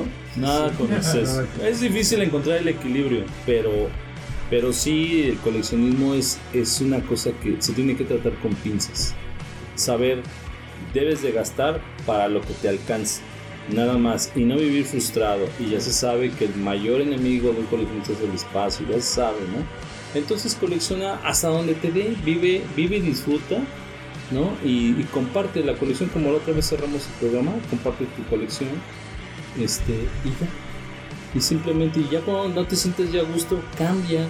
Es justo cambiar, ¿no? Transformarte, buscar otra, otras, este, otros multi, otro multiverso, ¿no?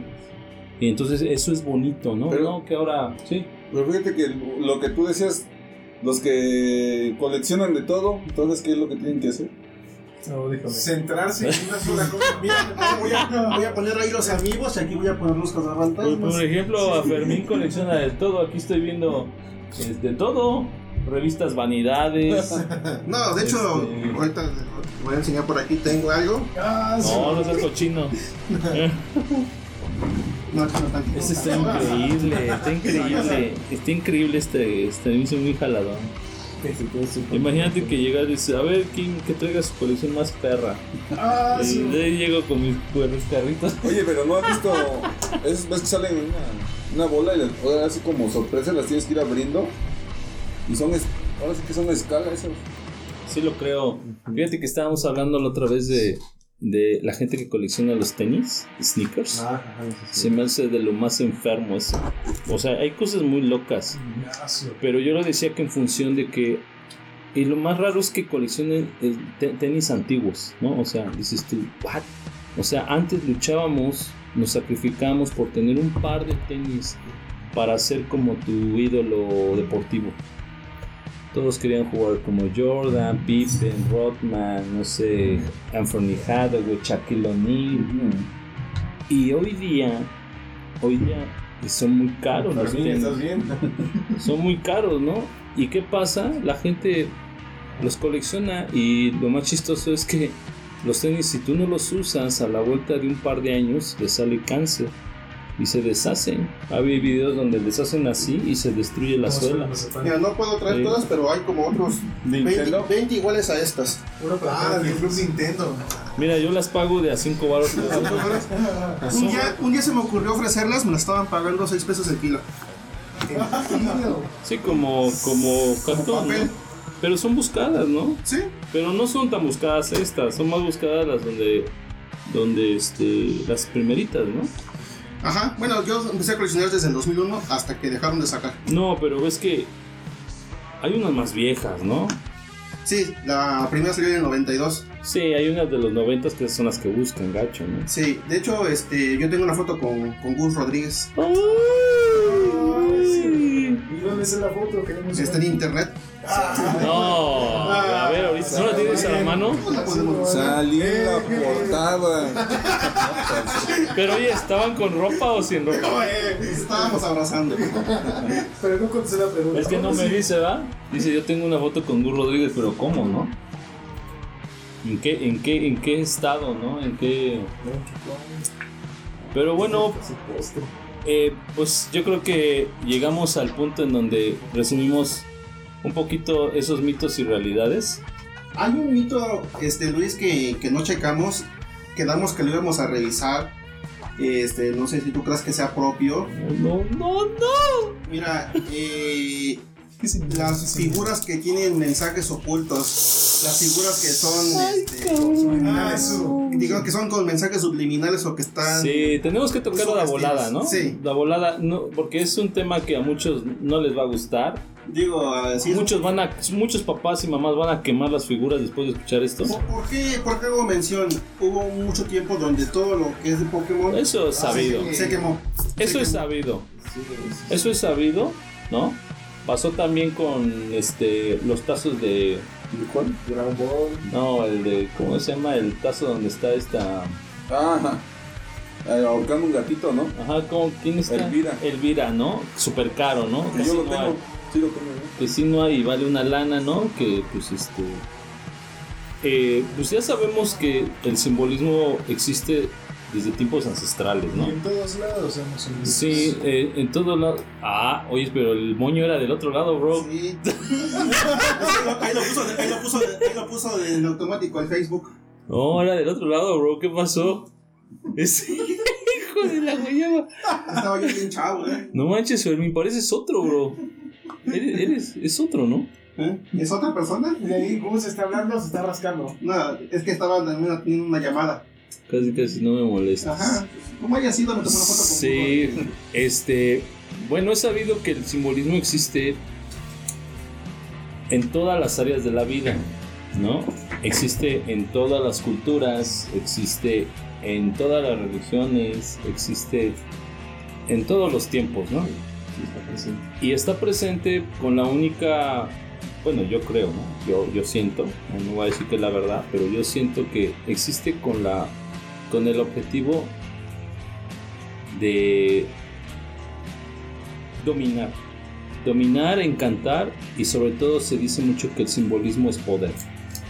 Es poder, es poder, pero es poder a veces, no sé si sea poder oscuro, poder de, este, de iluminación, pero sí considero que en esta realidad que hoy estamos viendo películas muy extrañas, series muy extrañas, series de televisión, este, caricaturas muy extrañas, figuras, eh, shows en vivo, en televisión, los influencers, lo vemos en la publicidad, en, este, en, en nuestra vida diaria, lo vemos en, en la música, lo vemos en todas las cosas que influyen en la vida diaria de la gente y obviamente pues esto ha, ha llegado al grado de los juguetes, en donde los juguetes están cargados de una simbología. Aquí está, aquí está con, con hombres, tu marido este es así.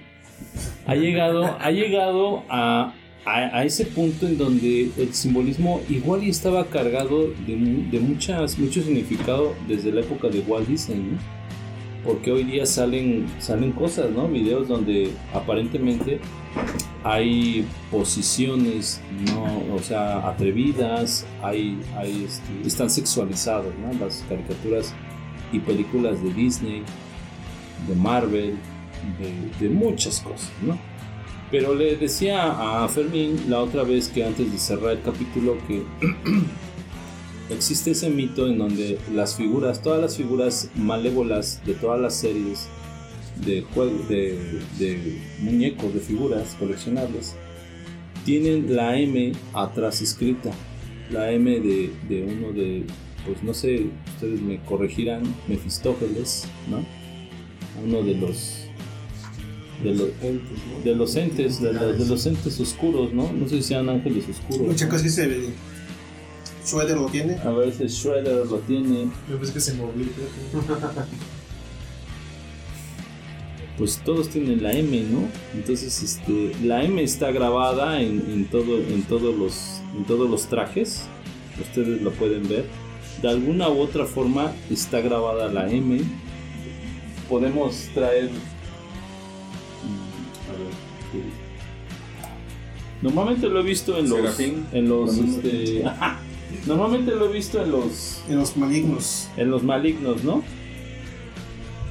Pero casi, casi en todas las figuras, hoy día, está grabada esa M en la musculatura, en los trajes, en este, lo veíamos en Skeletor, ¿no? El Skeletor. En Skeletor lo veíamos. creo que lo tenía. Está en su calzón.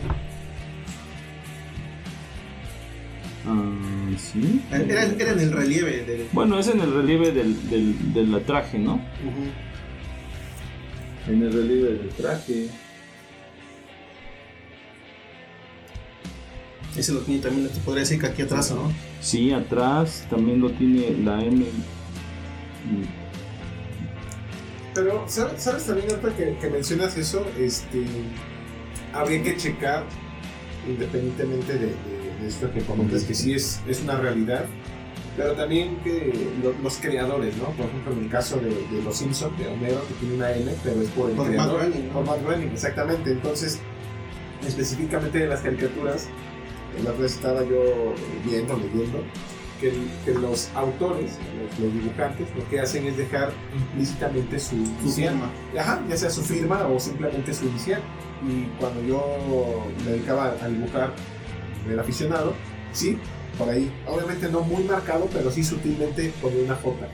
En- Generalmente era en el oído. Entonces, o sea, sí, sí es verdad eso que tú dices, ¿no? La, la- Entonces la M de el.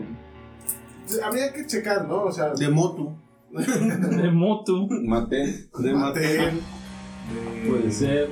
Pero por eso te dije que te checaras en O el. la M de MIDI cuando debería estar en W de grande.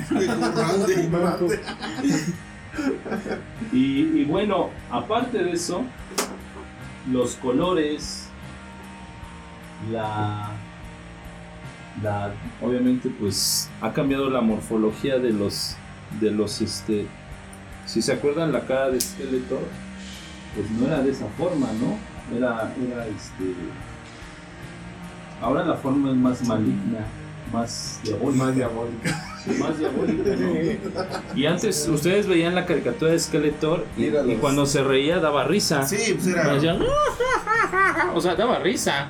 No, y antes este, los villanos también eran como que de cierto modo bobalicones, ¿no? Sí, Y ahorita ya los Chuscos. que el esqueleto de la última que sacaron ya lo sacaron bien mal, mala onda, ¿no? no. Ya como, como debe de ser, como un villano. No, no, o sea, entonces eso que está presente en los juguetes, ahora, como la gente sabe perfectamente que ya no los juegan, ¿qué es lo que estás haciendo todo el tiempo? Viéndolos, observándolos. Entonces, no hay mejor forma de poner, esconder algo que ponértelo enfrente. Sí, es muy obvio, ¿no? Entonces, este, eso está presente en muchos juguetes, muchas figuras. Ustedes, sobre todo, lo vimos. No, ¿Sabes qué pasa? No tienes las Marvel Legends ni los McFarlane, pero si los tuvieras, lo verías. Y no creo que sea por Marvel, ni, que, ni creo que sea por Ma- este, McFarlane. No, yo lo que creo es que sí, sí existe este, ese mensaje y existe en todas las figuras. El simbolismo, ¿no? Y más allá de que obviamente pues nosotros lo estamos viendo, eh, también existe mucho simbolismo en las, en las, en las, en las series, o sea, Mario Bros. O sea, no me vas a dejar decir, no me vas a dejar mentir que es este, que no hay simbolismo en Mario Bros. ¿No? En, en- en cómo entra a los submundos y lo que tiene que conseguir y por qué lo tiene que conseguir. Zelda está lleno de simbolismos. De hecho, el, el, el Zelda, el Ocarina of Time, tiene varias ediciones porque también tenían referencias musulmanas que pegaron el grito en el cielo y tuvieron que darle una reedición. O sea, primero era en el Templo del Fuego, eh, tenía una melodía que, que era así como que un, un rezo musulmán y pegaron el grito y a modificarlo. El escudo era una luna y una estrella, pues a modificarlo. La Sí. sangre de Ganon era roja, pues hay que cambiarla a verde. O sea, tuvieron que hacer varios Sí, cambios, sí, pero las primeras ediciones venían con todas las referencias bien puestas. Ahora, pues tiene, o sea, si viene el escudo con el logo musulmán, ¿qué quiere decir? O sea, tu entender, ¿no?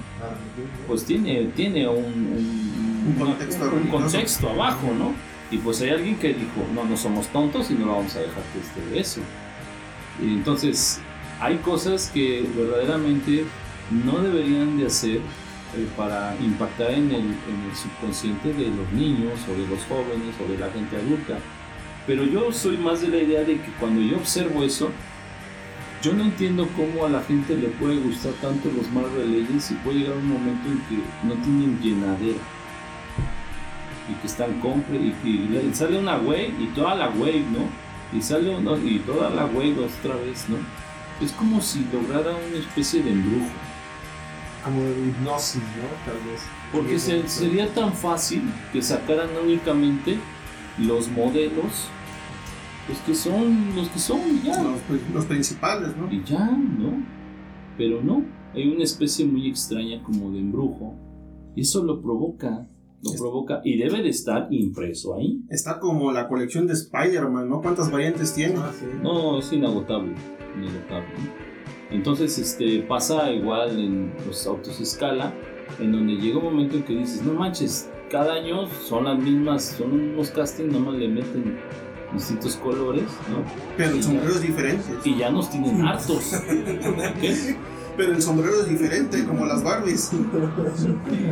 No, y, y la- y las coleccionistas te, te- te dicen eso, ¿no? Te dicen, Justifican, ¿no? no, no, no, pero estas líneas no las traía el año pasado. O sea, trabajan para Mattel, pues son, no, trabajan pero no, no pagados, ¿no? Es lo más curioso. Entonces, sí creo que existe ese tipo de, de, Sugestión. de sugestión. No, no, no creo que sea sugestión, porque la gente te aseguro que ni está consciente de eso. No sabe por qué, por qué el Señor del Mal, Skeletor y el Panto son de ese color. ¿Por qué no los hicieron del color de, de otro color? ¿No? Entonces esos temas, pues sí, son como que alguien debería dar una explicación por qué esos colores son así. ¿Por qué el Más color? sombríos, ¿no? Sí, o sea, ¿por qué, no? Digo, podría haber su excepción con este. con Monstruón, ¿no? Que es rojo, pero pues yo lo Pues relaciono con las llamas del invierno. También cuando hay luto, por ejemplo, en la iglesia católica, ya sabes que lo común es el color morado, ¿no? negro, azul, oscuro. Cuando hay luto en la iglesia católica, ¿no? Cuando es la. Antes de que exista la resurrección, ¿no? De, de hecho, eh, ahorita que está todo ese tipo de, de la- las Pascuas y las Cuaresmas, eh, los sacerdotes visten de morado. de morado. Sí. Y eso es simbolismo. Y te aseguro que si hacen una figura la van a hacer así, ¿no? O sea, todo está basado como una connotación del arte. Pero los chicos no hacen esas preguntas. O tú disfrutas. Tú no preguntes. Cuando el papá le, el hijo le puede decir al papá, oye papá, pero, pero ¿por qué, ¿por qué es de este color? ¿Por qué la Monster High es azul y tiene... Juégala, estás preguntando, tú ponte a jugar. Pues te la compré. Pero yo creo que se va a ver padres que a lo mejor son muy inteligentes y no, hijo, ese no me gusta. Nada más te voy a comprar a He-Man, ese Merman. Y a ver, señor, deme al. No sé, ¿cuál te gusta? te gusta? La Sorcerer's Steel Blanca. Es- esa me gusta, está muy bonita. Por algo que hubo padres así, y que les inculcaban a sus hijos a no Mis coleccionar villanos, ¿no? Mi papá nunca nos compraron así. Bueno, mi papá nunca me compró así un juguete que se viera feo. Y te, te- te lo juro que así nos decía, no, él está feo. ¿Qué te decían? Que no, pues no. No, y hasta la fecha, porque luego llega No, y, ya- al con- y hasta me los tiraba, ¿eh? Y, sí, él, y él sí decía, o sea, ustedes no dicen, pero él sí dice, no, son satánicos, Ah, del diablo. son del diablo y a la basura, sí. Sí, te digo que todavía, todavía sigue ocurriendo. Cuando estamos instalados allá en las reuniones, de repente llegan igual padres de familia con sus hijos. Oye, es que me gusta, no, está muy feo, ese no. Y no se lo compran. Hoy ya vemos que es más coleccionable el, este, el- la figura terrorífica, ¿no? Son más, como más, más apreciadas, las quieren, ¿no? De hecho, ¿por qué Mark Farlane hizo su, su serie de puros personajes de, de terror? De terror. No, pues Los de fue, tortura. fue un, este, ajá, Corporate Souls, ¿no? Chingadazo, esa, esa, ¿no la conocen esa? esa serie? Sí. No, Tor- Tortured Souls es una serie como de Son este, cuerpos así torturados, cuerpos pero, torturados. Esa, pero también deformes. Son cuerpos deformes y torturados. ah, como que estaba viendo que estaban así como, como Pero las figuras como se ven grilletes, ¿no? desmembradas, abiertas así en canal. O sea, pero hay gente que, pero como están tan bien hechas, hay gente que valora eso, ¿no? Y dice, wow, o sea, Y, y todavía te dicen que es el, el esculpido, como si fuera una obra de arte. no, es que la verdad sí tiene su, trabajo, ¿no? Tiene su complejidad, ¿no? ¿Te acuerdas de la que te, de la que te di? Que traía hasta sus mangueritas, ¿no? Con sangre. Ajá, que estaba pasando con sangre. O sea, sí tiene su, su chiste. Y dices, y si a mí, por ejemplo, si yo sí me dice, oye, es que te gustaría a ti coleccionar, a mí me encantaría tener figuras de terror. Me encantaría. Pero una, es caro eso. Es caro y no, y hay niveles. Y aparte, pues es tener un espacio y darle el espacio. Pero ahí te va la otra. No sé si cuando yo las agarré usadas, si alguien las curó, les hizo algo, las tenía en un lugar donde aparte tenía otras cosas, ¿sí me explicó? Como los duendes que estábamos platicando otra vez, ¿no? Sí, como los trolls, los trolls, los trolls, ¿no? Ah, Los y, y- y suena chascarrillo. No sé si vieron por ahí el reportaje de la viejita que tenía un personaje de Star Wars, ¿no? Que lo había confundido con, con San Judas Tadeo y ahí lo tenía puesto y le rezaba al muñeco. Hasta que un día llegó de visita el, el nieto y vio que estaba su muñeco perdido. Y la señora, pues en su ignorancia, pues le estaba rezando al muñeco. Bueno, vámonos a algo muy, muy loco. Imagínate que así en la vida nos hacen. Y nos presentan un muñeco y nos dicen, órale, recen. A lo mejor no sabes si eso es un, un, este, un muñeco fantasioso, ¿no? Porque hay gente que le reza, ¿no? Cuando veo a San Judas Tadeo con el perdón de la gente que cree en él, que lo traen así en estatua gigante, ¿no, Justin? Ahí en Aurrera luego lo traen cargando y quieren que les des lana. Y los que lo traen cargando se ven bien, bien malosos, ¿no? Y dices tú, pues, pues les doy, pues, a lo mejor para que no me hagan de nada, ¿no? Pero hay gente que le reza eso. Y apenas, este, ¿te acuerdas? Yo te- veníamos caminando en el centro y te dije, ¿cómo hay lugares en- de, de esos como Ah, religiosos donde venden a la Virgen de Guadalupe y a un La lado San- está la Santa, Santa Muerte, Muerte. y a un lado está San Juan? O sea, están todos, todos somos cuates ahí, ¿no? Están todos en los locales y los venden como figuras de acción. Pues porque hay marcado para todos, ¿no? Ajá, y hay gente que, mi mamá por ejemplo, los colecciona. Mi mamá tiene a varios así, hasta que un día platiqué con ella de una forma, pues no, no, no profunda, sino de una forma ya muy abierta y le dije, madre, mira, no hay nada como la espiritualidad y que seas buena persona. No necesitas del visto bueno de nadie ahí. Tenía como a cinco papas. Tenía a cuatro vírgenes, tenía al niño de las palomitas, al niño de no sé qué, eran varios niños viejos. estaba un, un Cristo que tiene así tremendo. Y, o sea, tenía muchos ahí. Y ella le decía, es que ahí tengo a toda mi constelación. Ella lo decía así, como, pero ya, ya el mueble ya estaba cargadísimo de, de ídolos. y, pues ya no sabes a quién le estás diciendo, ¿no? Y yo creo que pasa también con las figuras. Ha de haber gente que dice, yo colecciono puro esqueleto. Puro esqueleto. Y de verdad, Sí, tiene sí, todos los esqueletos, así. Y cuando tú le estás, tienes a todos los esqueletos en un altarcito con su- sus lámparas perronas y que se ven así malos, puede ser que se carga de una fuerza, y pues no ha de ser como muy... Ya no es algo, algo es algo. Debe ser, ¿no? Pero también cuando, no, no sé, no sé, estoy, estoy alucinando. Sí, claro, no, es válido, es válido. Pero, pero sucede que debemos de ser más mesurados, ¿no? Yo no, yo, yo creo que como todas las cosas tienen una historia atrás, debemos ser muy cuidadosos con qué objeto traemos a nuestra casa, ¿no? Porque eso puede... ¿No has visto, este, perdón, la película esa, la del hijo del diablo? No, no. Es este. Es de comedia. Y, le- y, este, según el hijo del diablo había venido porque se habían escapado sus hermanos y venía por ellos. Ah, ya, ya. Y este. Y había unos que eran sus seguidores de, de Satanás. Y le dicen, oye, este. Muéstranos este, los mensajes subliminales que hay dentro del heavy metal. No sé si ahí no hay, Ah, no hay este mensajes subliminales y les pone uno, creo que era un artista, ¿no? Pero como balada, ¿no? Y, y voltea el disco y empieza con sus mensajes subliminales. No, y existe, eso es real. O sea, yo apenas sabes cuál vi, me pareció muy chusca. Hay una película en HBO que se llama Estudio 666 y actúan los de Foo Fighters. Foo Fighters es el, lo que... ¿La banda? Ajá, es Foo Fighters la banda, ¿no? Y a mí me late Foo Fighters, ¿no? O sea, son curiosos ellos. Y Dave Grohl, que es el baterista, que hoy día es el guitarrista y el líder de Foo Fighters. Que era baterista de Nirvana, ¿no? Ujú. Al tipo, tú lo puedes ver y obviamente siendo amigo muy cercano de Kurt Cobain, muy cercano en- hasta en el aspecto de ideas.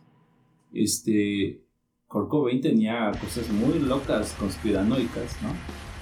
Y pues se dice que por eso la CIA se lo echó, ¿no? Porque ya estaba como aventando mensajes en las canciones y en ese entonces Dave Grohl se hace a un lado, inmediatamente hace esa banda. Y el, este, el, el alto, que se llama era Novoselic, el, el altote, él ya pertenecía, creo que a una iglesia evangelista, algo así, y él se separa totalmente de la música y se dedica, obviamente, a hacer oración y a hacer este, música para la iglesia, ¿no? hasta la fecha. Entonces, el, eh, el Dave Grohl siempre ha aventado como mensajes extraños. De hecho, su nombre Foo Fighters pues habla de las que son que este, Las naves. ¿no? las naves, ¿no? Foo Fighters es eso, ¿no? Entonces, este, cuando hace esa película dije, a ver de qué habla, como que no me late mucho eso. Y toca el tema subliminal de las canciones. Van a una casa a grabar un disco. O sea, estamos ahorita ya hablando de otra cosa, ¿no? Pero tiene mucho que ver. Sí, claro que sí. Es, este, Este, va, ¿ya es un tema de coleccionismo donde no hablamos de coleccionismo. Sí. Sí, sí, sí, sí. Y entonces hace cuenta que llega rápidamente, llegan, llegan a un estudio a grabar su próximo disco. Pero la casa hacían este. Ahí hacían rituales. Rituales así. En, por, medio de, por medio de algo, creo que era una especie de caja, algo así. Y, y Dave Grohl la encuentra, tiene contacto con ella y se mete el espíritu en él. Entonces él, cuando sube ya a la sala a estar con el grupo, o sea, actúan los del grupo, es lo más chistoso, por eso hay que verla. Están así, dice Dave, o sea, este, danos ideas, que no sé qué, dice, ok, man, tengo este riff, y los riffs son las, las- la parte más, más ruda del- de la canción, ¿no? Y de repente dice, ok, dice, pero no quiero que sean unos huevones, dice, quiero que hagamos el disco más grande de, los de nuestro tiempo. Dice, ok, y dice, quiero que hagamos canciones de una hora. Dice, ¿cómo? ¿Cómo de una hora? Dice, sí. Dice, no podemos tocar una hora de... Si acaso por mucho podemos tocar, no sé, 10 minutos como las canciones de Pink Floyd, de... ¿Cómo se llama la otra banda? Iron Butterfly tiene inhalada también de 17 minutos. Bueno, ponles que es la más larga. No, otras. Y este y dice, no, no podemos. Y entonces empieza él a posicionar y empiezan a tocar y, y lo mueve al revés y él está captando sonidos. Sale y, y se posiciona el güey, hasta que ellos revientan, revientan de cansancio. Pero como ellos ya no quieren hacer ese disco y él no lo puede terminar, es demasiado obsesivo, empieza él a matarlos. Pero es matarlos de una forma entre violenta, chusca, ¿no? Y que te da risa porque dices, ¿qué, qué está haciendo este tipo, no? Pero él muestra en toda la película mensajes, eh, burlas hacia la industria discográfica. En todo momento, él se burla. Y se burla hasta, hasta el último minuto. Al final, él, este, él renace por medio de como de una, un encantamiento. El agua. No sé qué hacen en el agua de la piscina. Se mete y renace. Y ya después, pues pueden eh, revivir a dos de ellos, pero no. Entonces se me hizo muy curioso que ese tipo de películas estuvieran, ¿cómo te diré? Déjate permitidas, que estuvieran al, al alcance de la gente, ¿no? Cuando antes una película siempre tenía título, El Hijo del Diablo, La Maldición del Diablo, Juegos Diabólicos, era como, y decían, para, para Clasificación. R es lo más alto, ¿no? R. Y que para adultos. Y hoy día te lo muestran como algo muy chusco. Y está en la música, ¿no? Donde te presentan ya artistas haciendo de plano su, su desfachatez, su simbología eh, satánica o Illuminati o lo que tú quieras, ¿no? Y los muñecos también por ahí van. Las muñecas, sobre todo Monster High, también tienen esa simbología.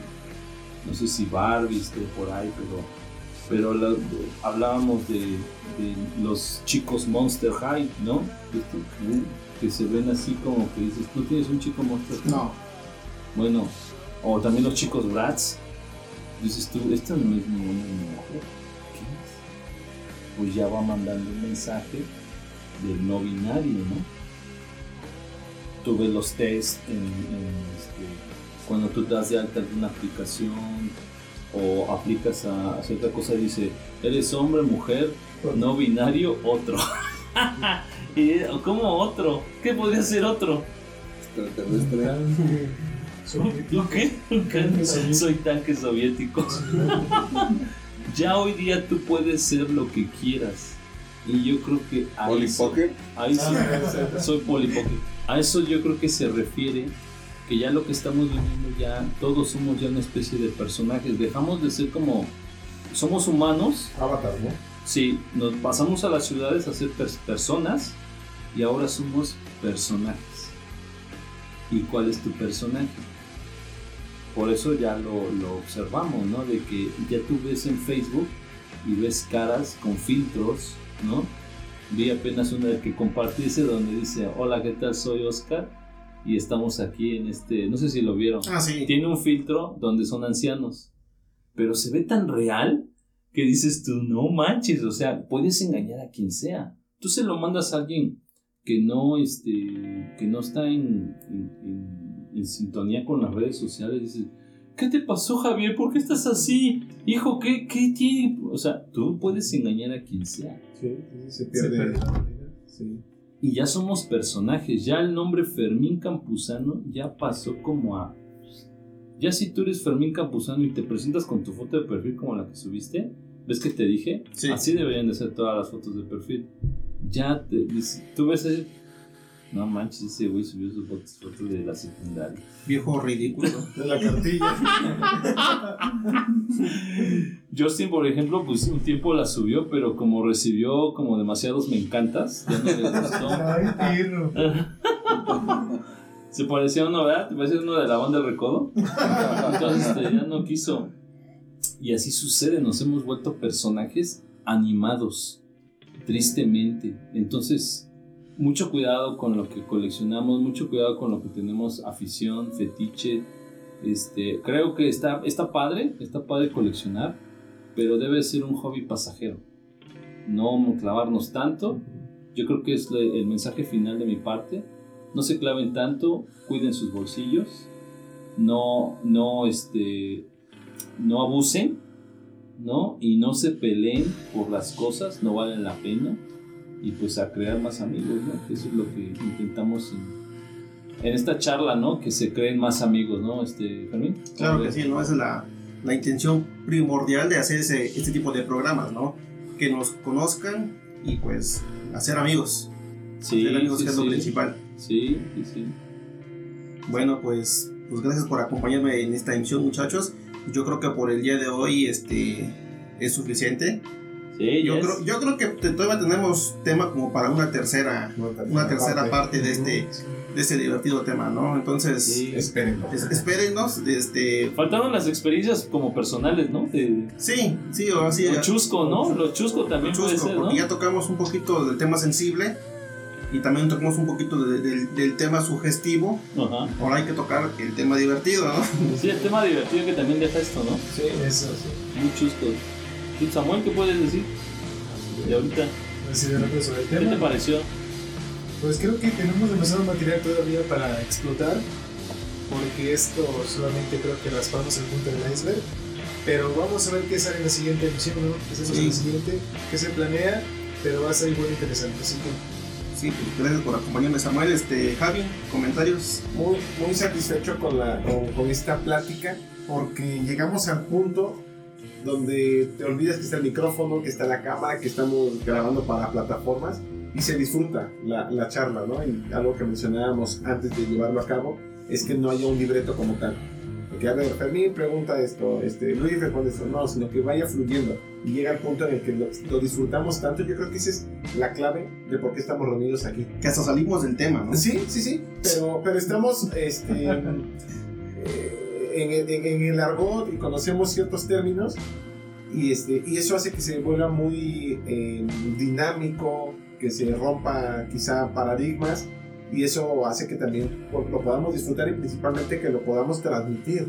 Sí. Lo podamos transmitir, yo creo que el, el objetivo, uno de los objetivos principales que, que se tiene este programa o esto que estamos haciendo en estas reuniones es pasar la, lo que representa el coleccionismo, más allá de moda y lo que mencionabas, ¿no? De que no estar peleándose, de que "Ah, yo vi primero esta pieza y la quiero, o que tú la tienes y yo no, pues te la quito, o la estropeo, etcétera, sino que realmente tengamos presentes, presente cuál es el objetivo del coleccionismo, que es formar eh, vínculos, formar y forjar amistades, que el día de mañana digas, oye, no manches, ¿te acuerdas que nos conocimos por esta, esta pieza, esta figura, y mira dónde estamos ahora, ¿no? Como nos pasó a, a, este, a Samu y a mí, que hasta el día de hoy conservo las piezas que él me ha dado y el- la, la primera, la primera que, nos, que, que él me obsequió fue el, este, The Years. Ya no se acuerda, mira. No, August Colt. Y, y, y lo tengo, ¿eh? Tengo el empaque y lo tengo ahí. Y, y, y yo me di cuenta, dije, este, este chico es diferente, ¿no? Porque muy difícilmente te encuentras a alguien que se desprenda. No te, regalo esto, ¿no? Y, y- y es algo que te va dejando ese, esa satisfacción, ¿no? Entonces, pues, darle y, y vienen próximas ediciones. Hace falta alguien, Fermín, que hable de anime, ¿no? Sí, podremos invitar a Que alguien. también hay un montón de cosas ahí, ¿no? Sí, también hay mucho, Extrañas, ¿no? mucho que rascarle ahí al anime. Yo la verdad ya estoy muy descontinuado. Digo, Yo me quedé todavía en, en tiempos de lo que pasaba en la tele. Pero sí, sería cuestión de invitar a alguien que, tenga conocimientos y que nos pueda aportar pues su... Porque eso ha influenciado mucho nuestra cultura mexicana, claro que ¿no? sí, y los ¿no? jóvenes, ¿no? O sea, están muy, muy influenciados, ¿no? Por eso tú fuiste, fuiste, otaku. Sí, bueno, pertenecí yo a- al grupo de Objetivo Anime Tehuacán. Y sí, por ahí este, pues, organizábamos unos eventos y todo eso. Ahí andaba yo disfrazado del Android 17 y... ¡Ay, güey! Por ahí hay unas fotografías. Andaba yo, andaba yo de misionudo, pero igual pues me divertía yo mucho con estos muchachos. Pero sí, la verdad ya estoy muy descontinuado del tema. Sí me gustaría por ahí invitar a alguien que nos, que nos aporte lo que sabe. Y pues adelante, ¿no? Y Sí, Justin, ¿qué Sí, sí. hay que comentar al final? No, pues estuvo muy bien el, el tema, ¿no? Deberíamos de ponerle este... a- ¿Qué? Coleccionismo... locos coleccionando. Pero pues bien, ¿no? Es la primera vez que ahorita estoy grabando en vivo aquí en, en Facebook. El, el celular está caliente, ¿eh? Está muerto. No, ya está... Está está hot. roja. Y pues es- esperamos, ¿no? Este, volver a, a transmitir, ¿no? Salir un poco de... Pues hablamos aquí un poco de todo, ¿no? El coleccionismo, temas pues que muchas veces, como decía Luis, no, no se tocan. Y que todo va relacionado, ¿no? Porque pues la música, Todo, todo, todo. todo, Es un todo. todo, ¿no? Sí, es cultura, es cultura Y, pop, este, popular. y todo va relacionado a, a lo que vivimos el día de hoy, ¿no? Entonces son temas muy, muy interesantes ¿no? para nosotros y pues yo creo que también para los que comparten nuestra, nuestros mismos hobbies, ¿no? Sí, y falta una dama también, ¿no, Justin? Una dama Sí. que venga aquí a, sí, sería muy a interesante. opinar. Lástima que Adriana ya no nos, ya no nos habla. Ella sería un, un buen, una buena ex- este, narradora, ¿no? Narradora ahorita de esto. Hacemos la invitación a alguna... No la tengo, ¿Ah, ¿Cómo? no la tengo. Ah, bueno. Hacemos la invitación a una, a una persona del sexo femenino, una dama. Este. Y por qué no alguien no binario, ¿no? También que venga, ¿no? Y que venga a exponer cómo perciben, ¿no? Porque debe ser también otra realidad. Sí, claro que sí, ¿no? Ellos tienen ideas que, que contrastan mucho con las que estamos relacionados pues, todos los días, ¿no? Así es, Y así es. siempre es importante pues conocer. Oye, fíjate que este, bueno, ahorita todos estamos de acuerdo, ¿no? Pero yo creo que en algún momento también va a llegar este, en que no estemos de acuerdo todos, ¿no? Yo creo que estas transmisiones, yo creo que se van a poner muy... Esto es válido, ¿no? Es válido que haya, que haya, dif- que haya diferencias. Pero eso le da el sabor. Sí. Sí. Muy abajo. Sí, precisamente lo que decían, ¿no? Que no haya un libreto. Que vaya Entonces- fluyendo. Vaya fluyendo. Bueno, Sí, claro que sí. Y pues bueno, este nuevamente un saludo por mi amigo Tax, que me sigue aquí todos los días en, en Estilos Podcast. Mil gracias porque tú siempre eres el primero que me está escuchando. Y pues nos esperamos para la próxima emisión, ¿vale? Esto fue Estilos Podcast, muchachos. Hasta luego. Adiós. Fermín. Eh,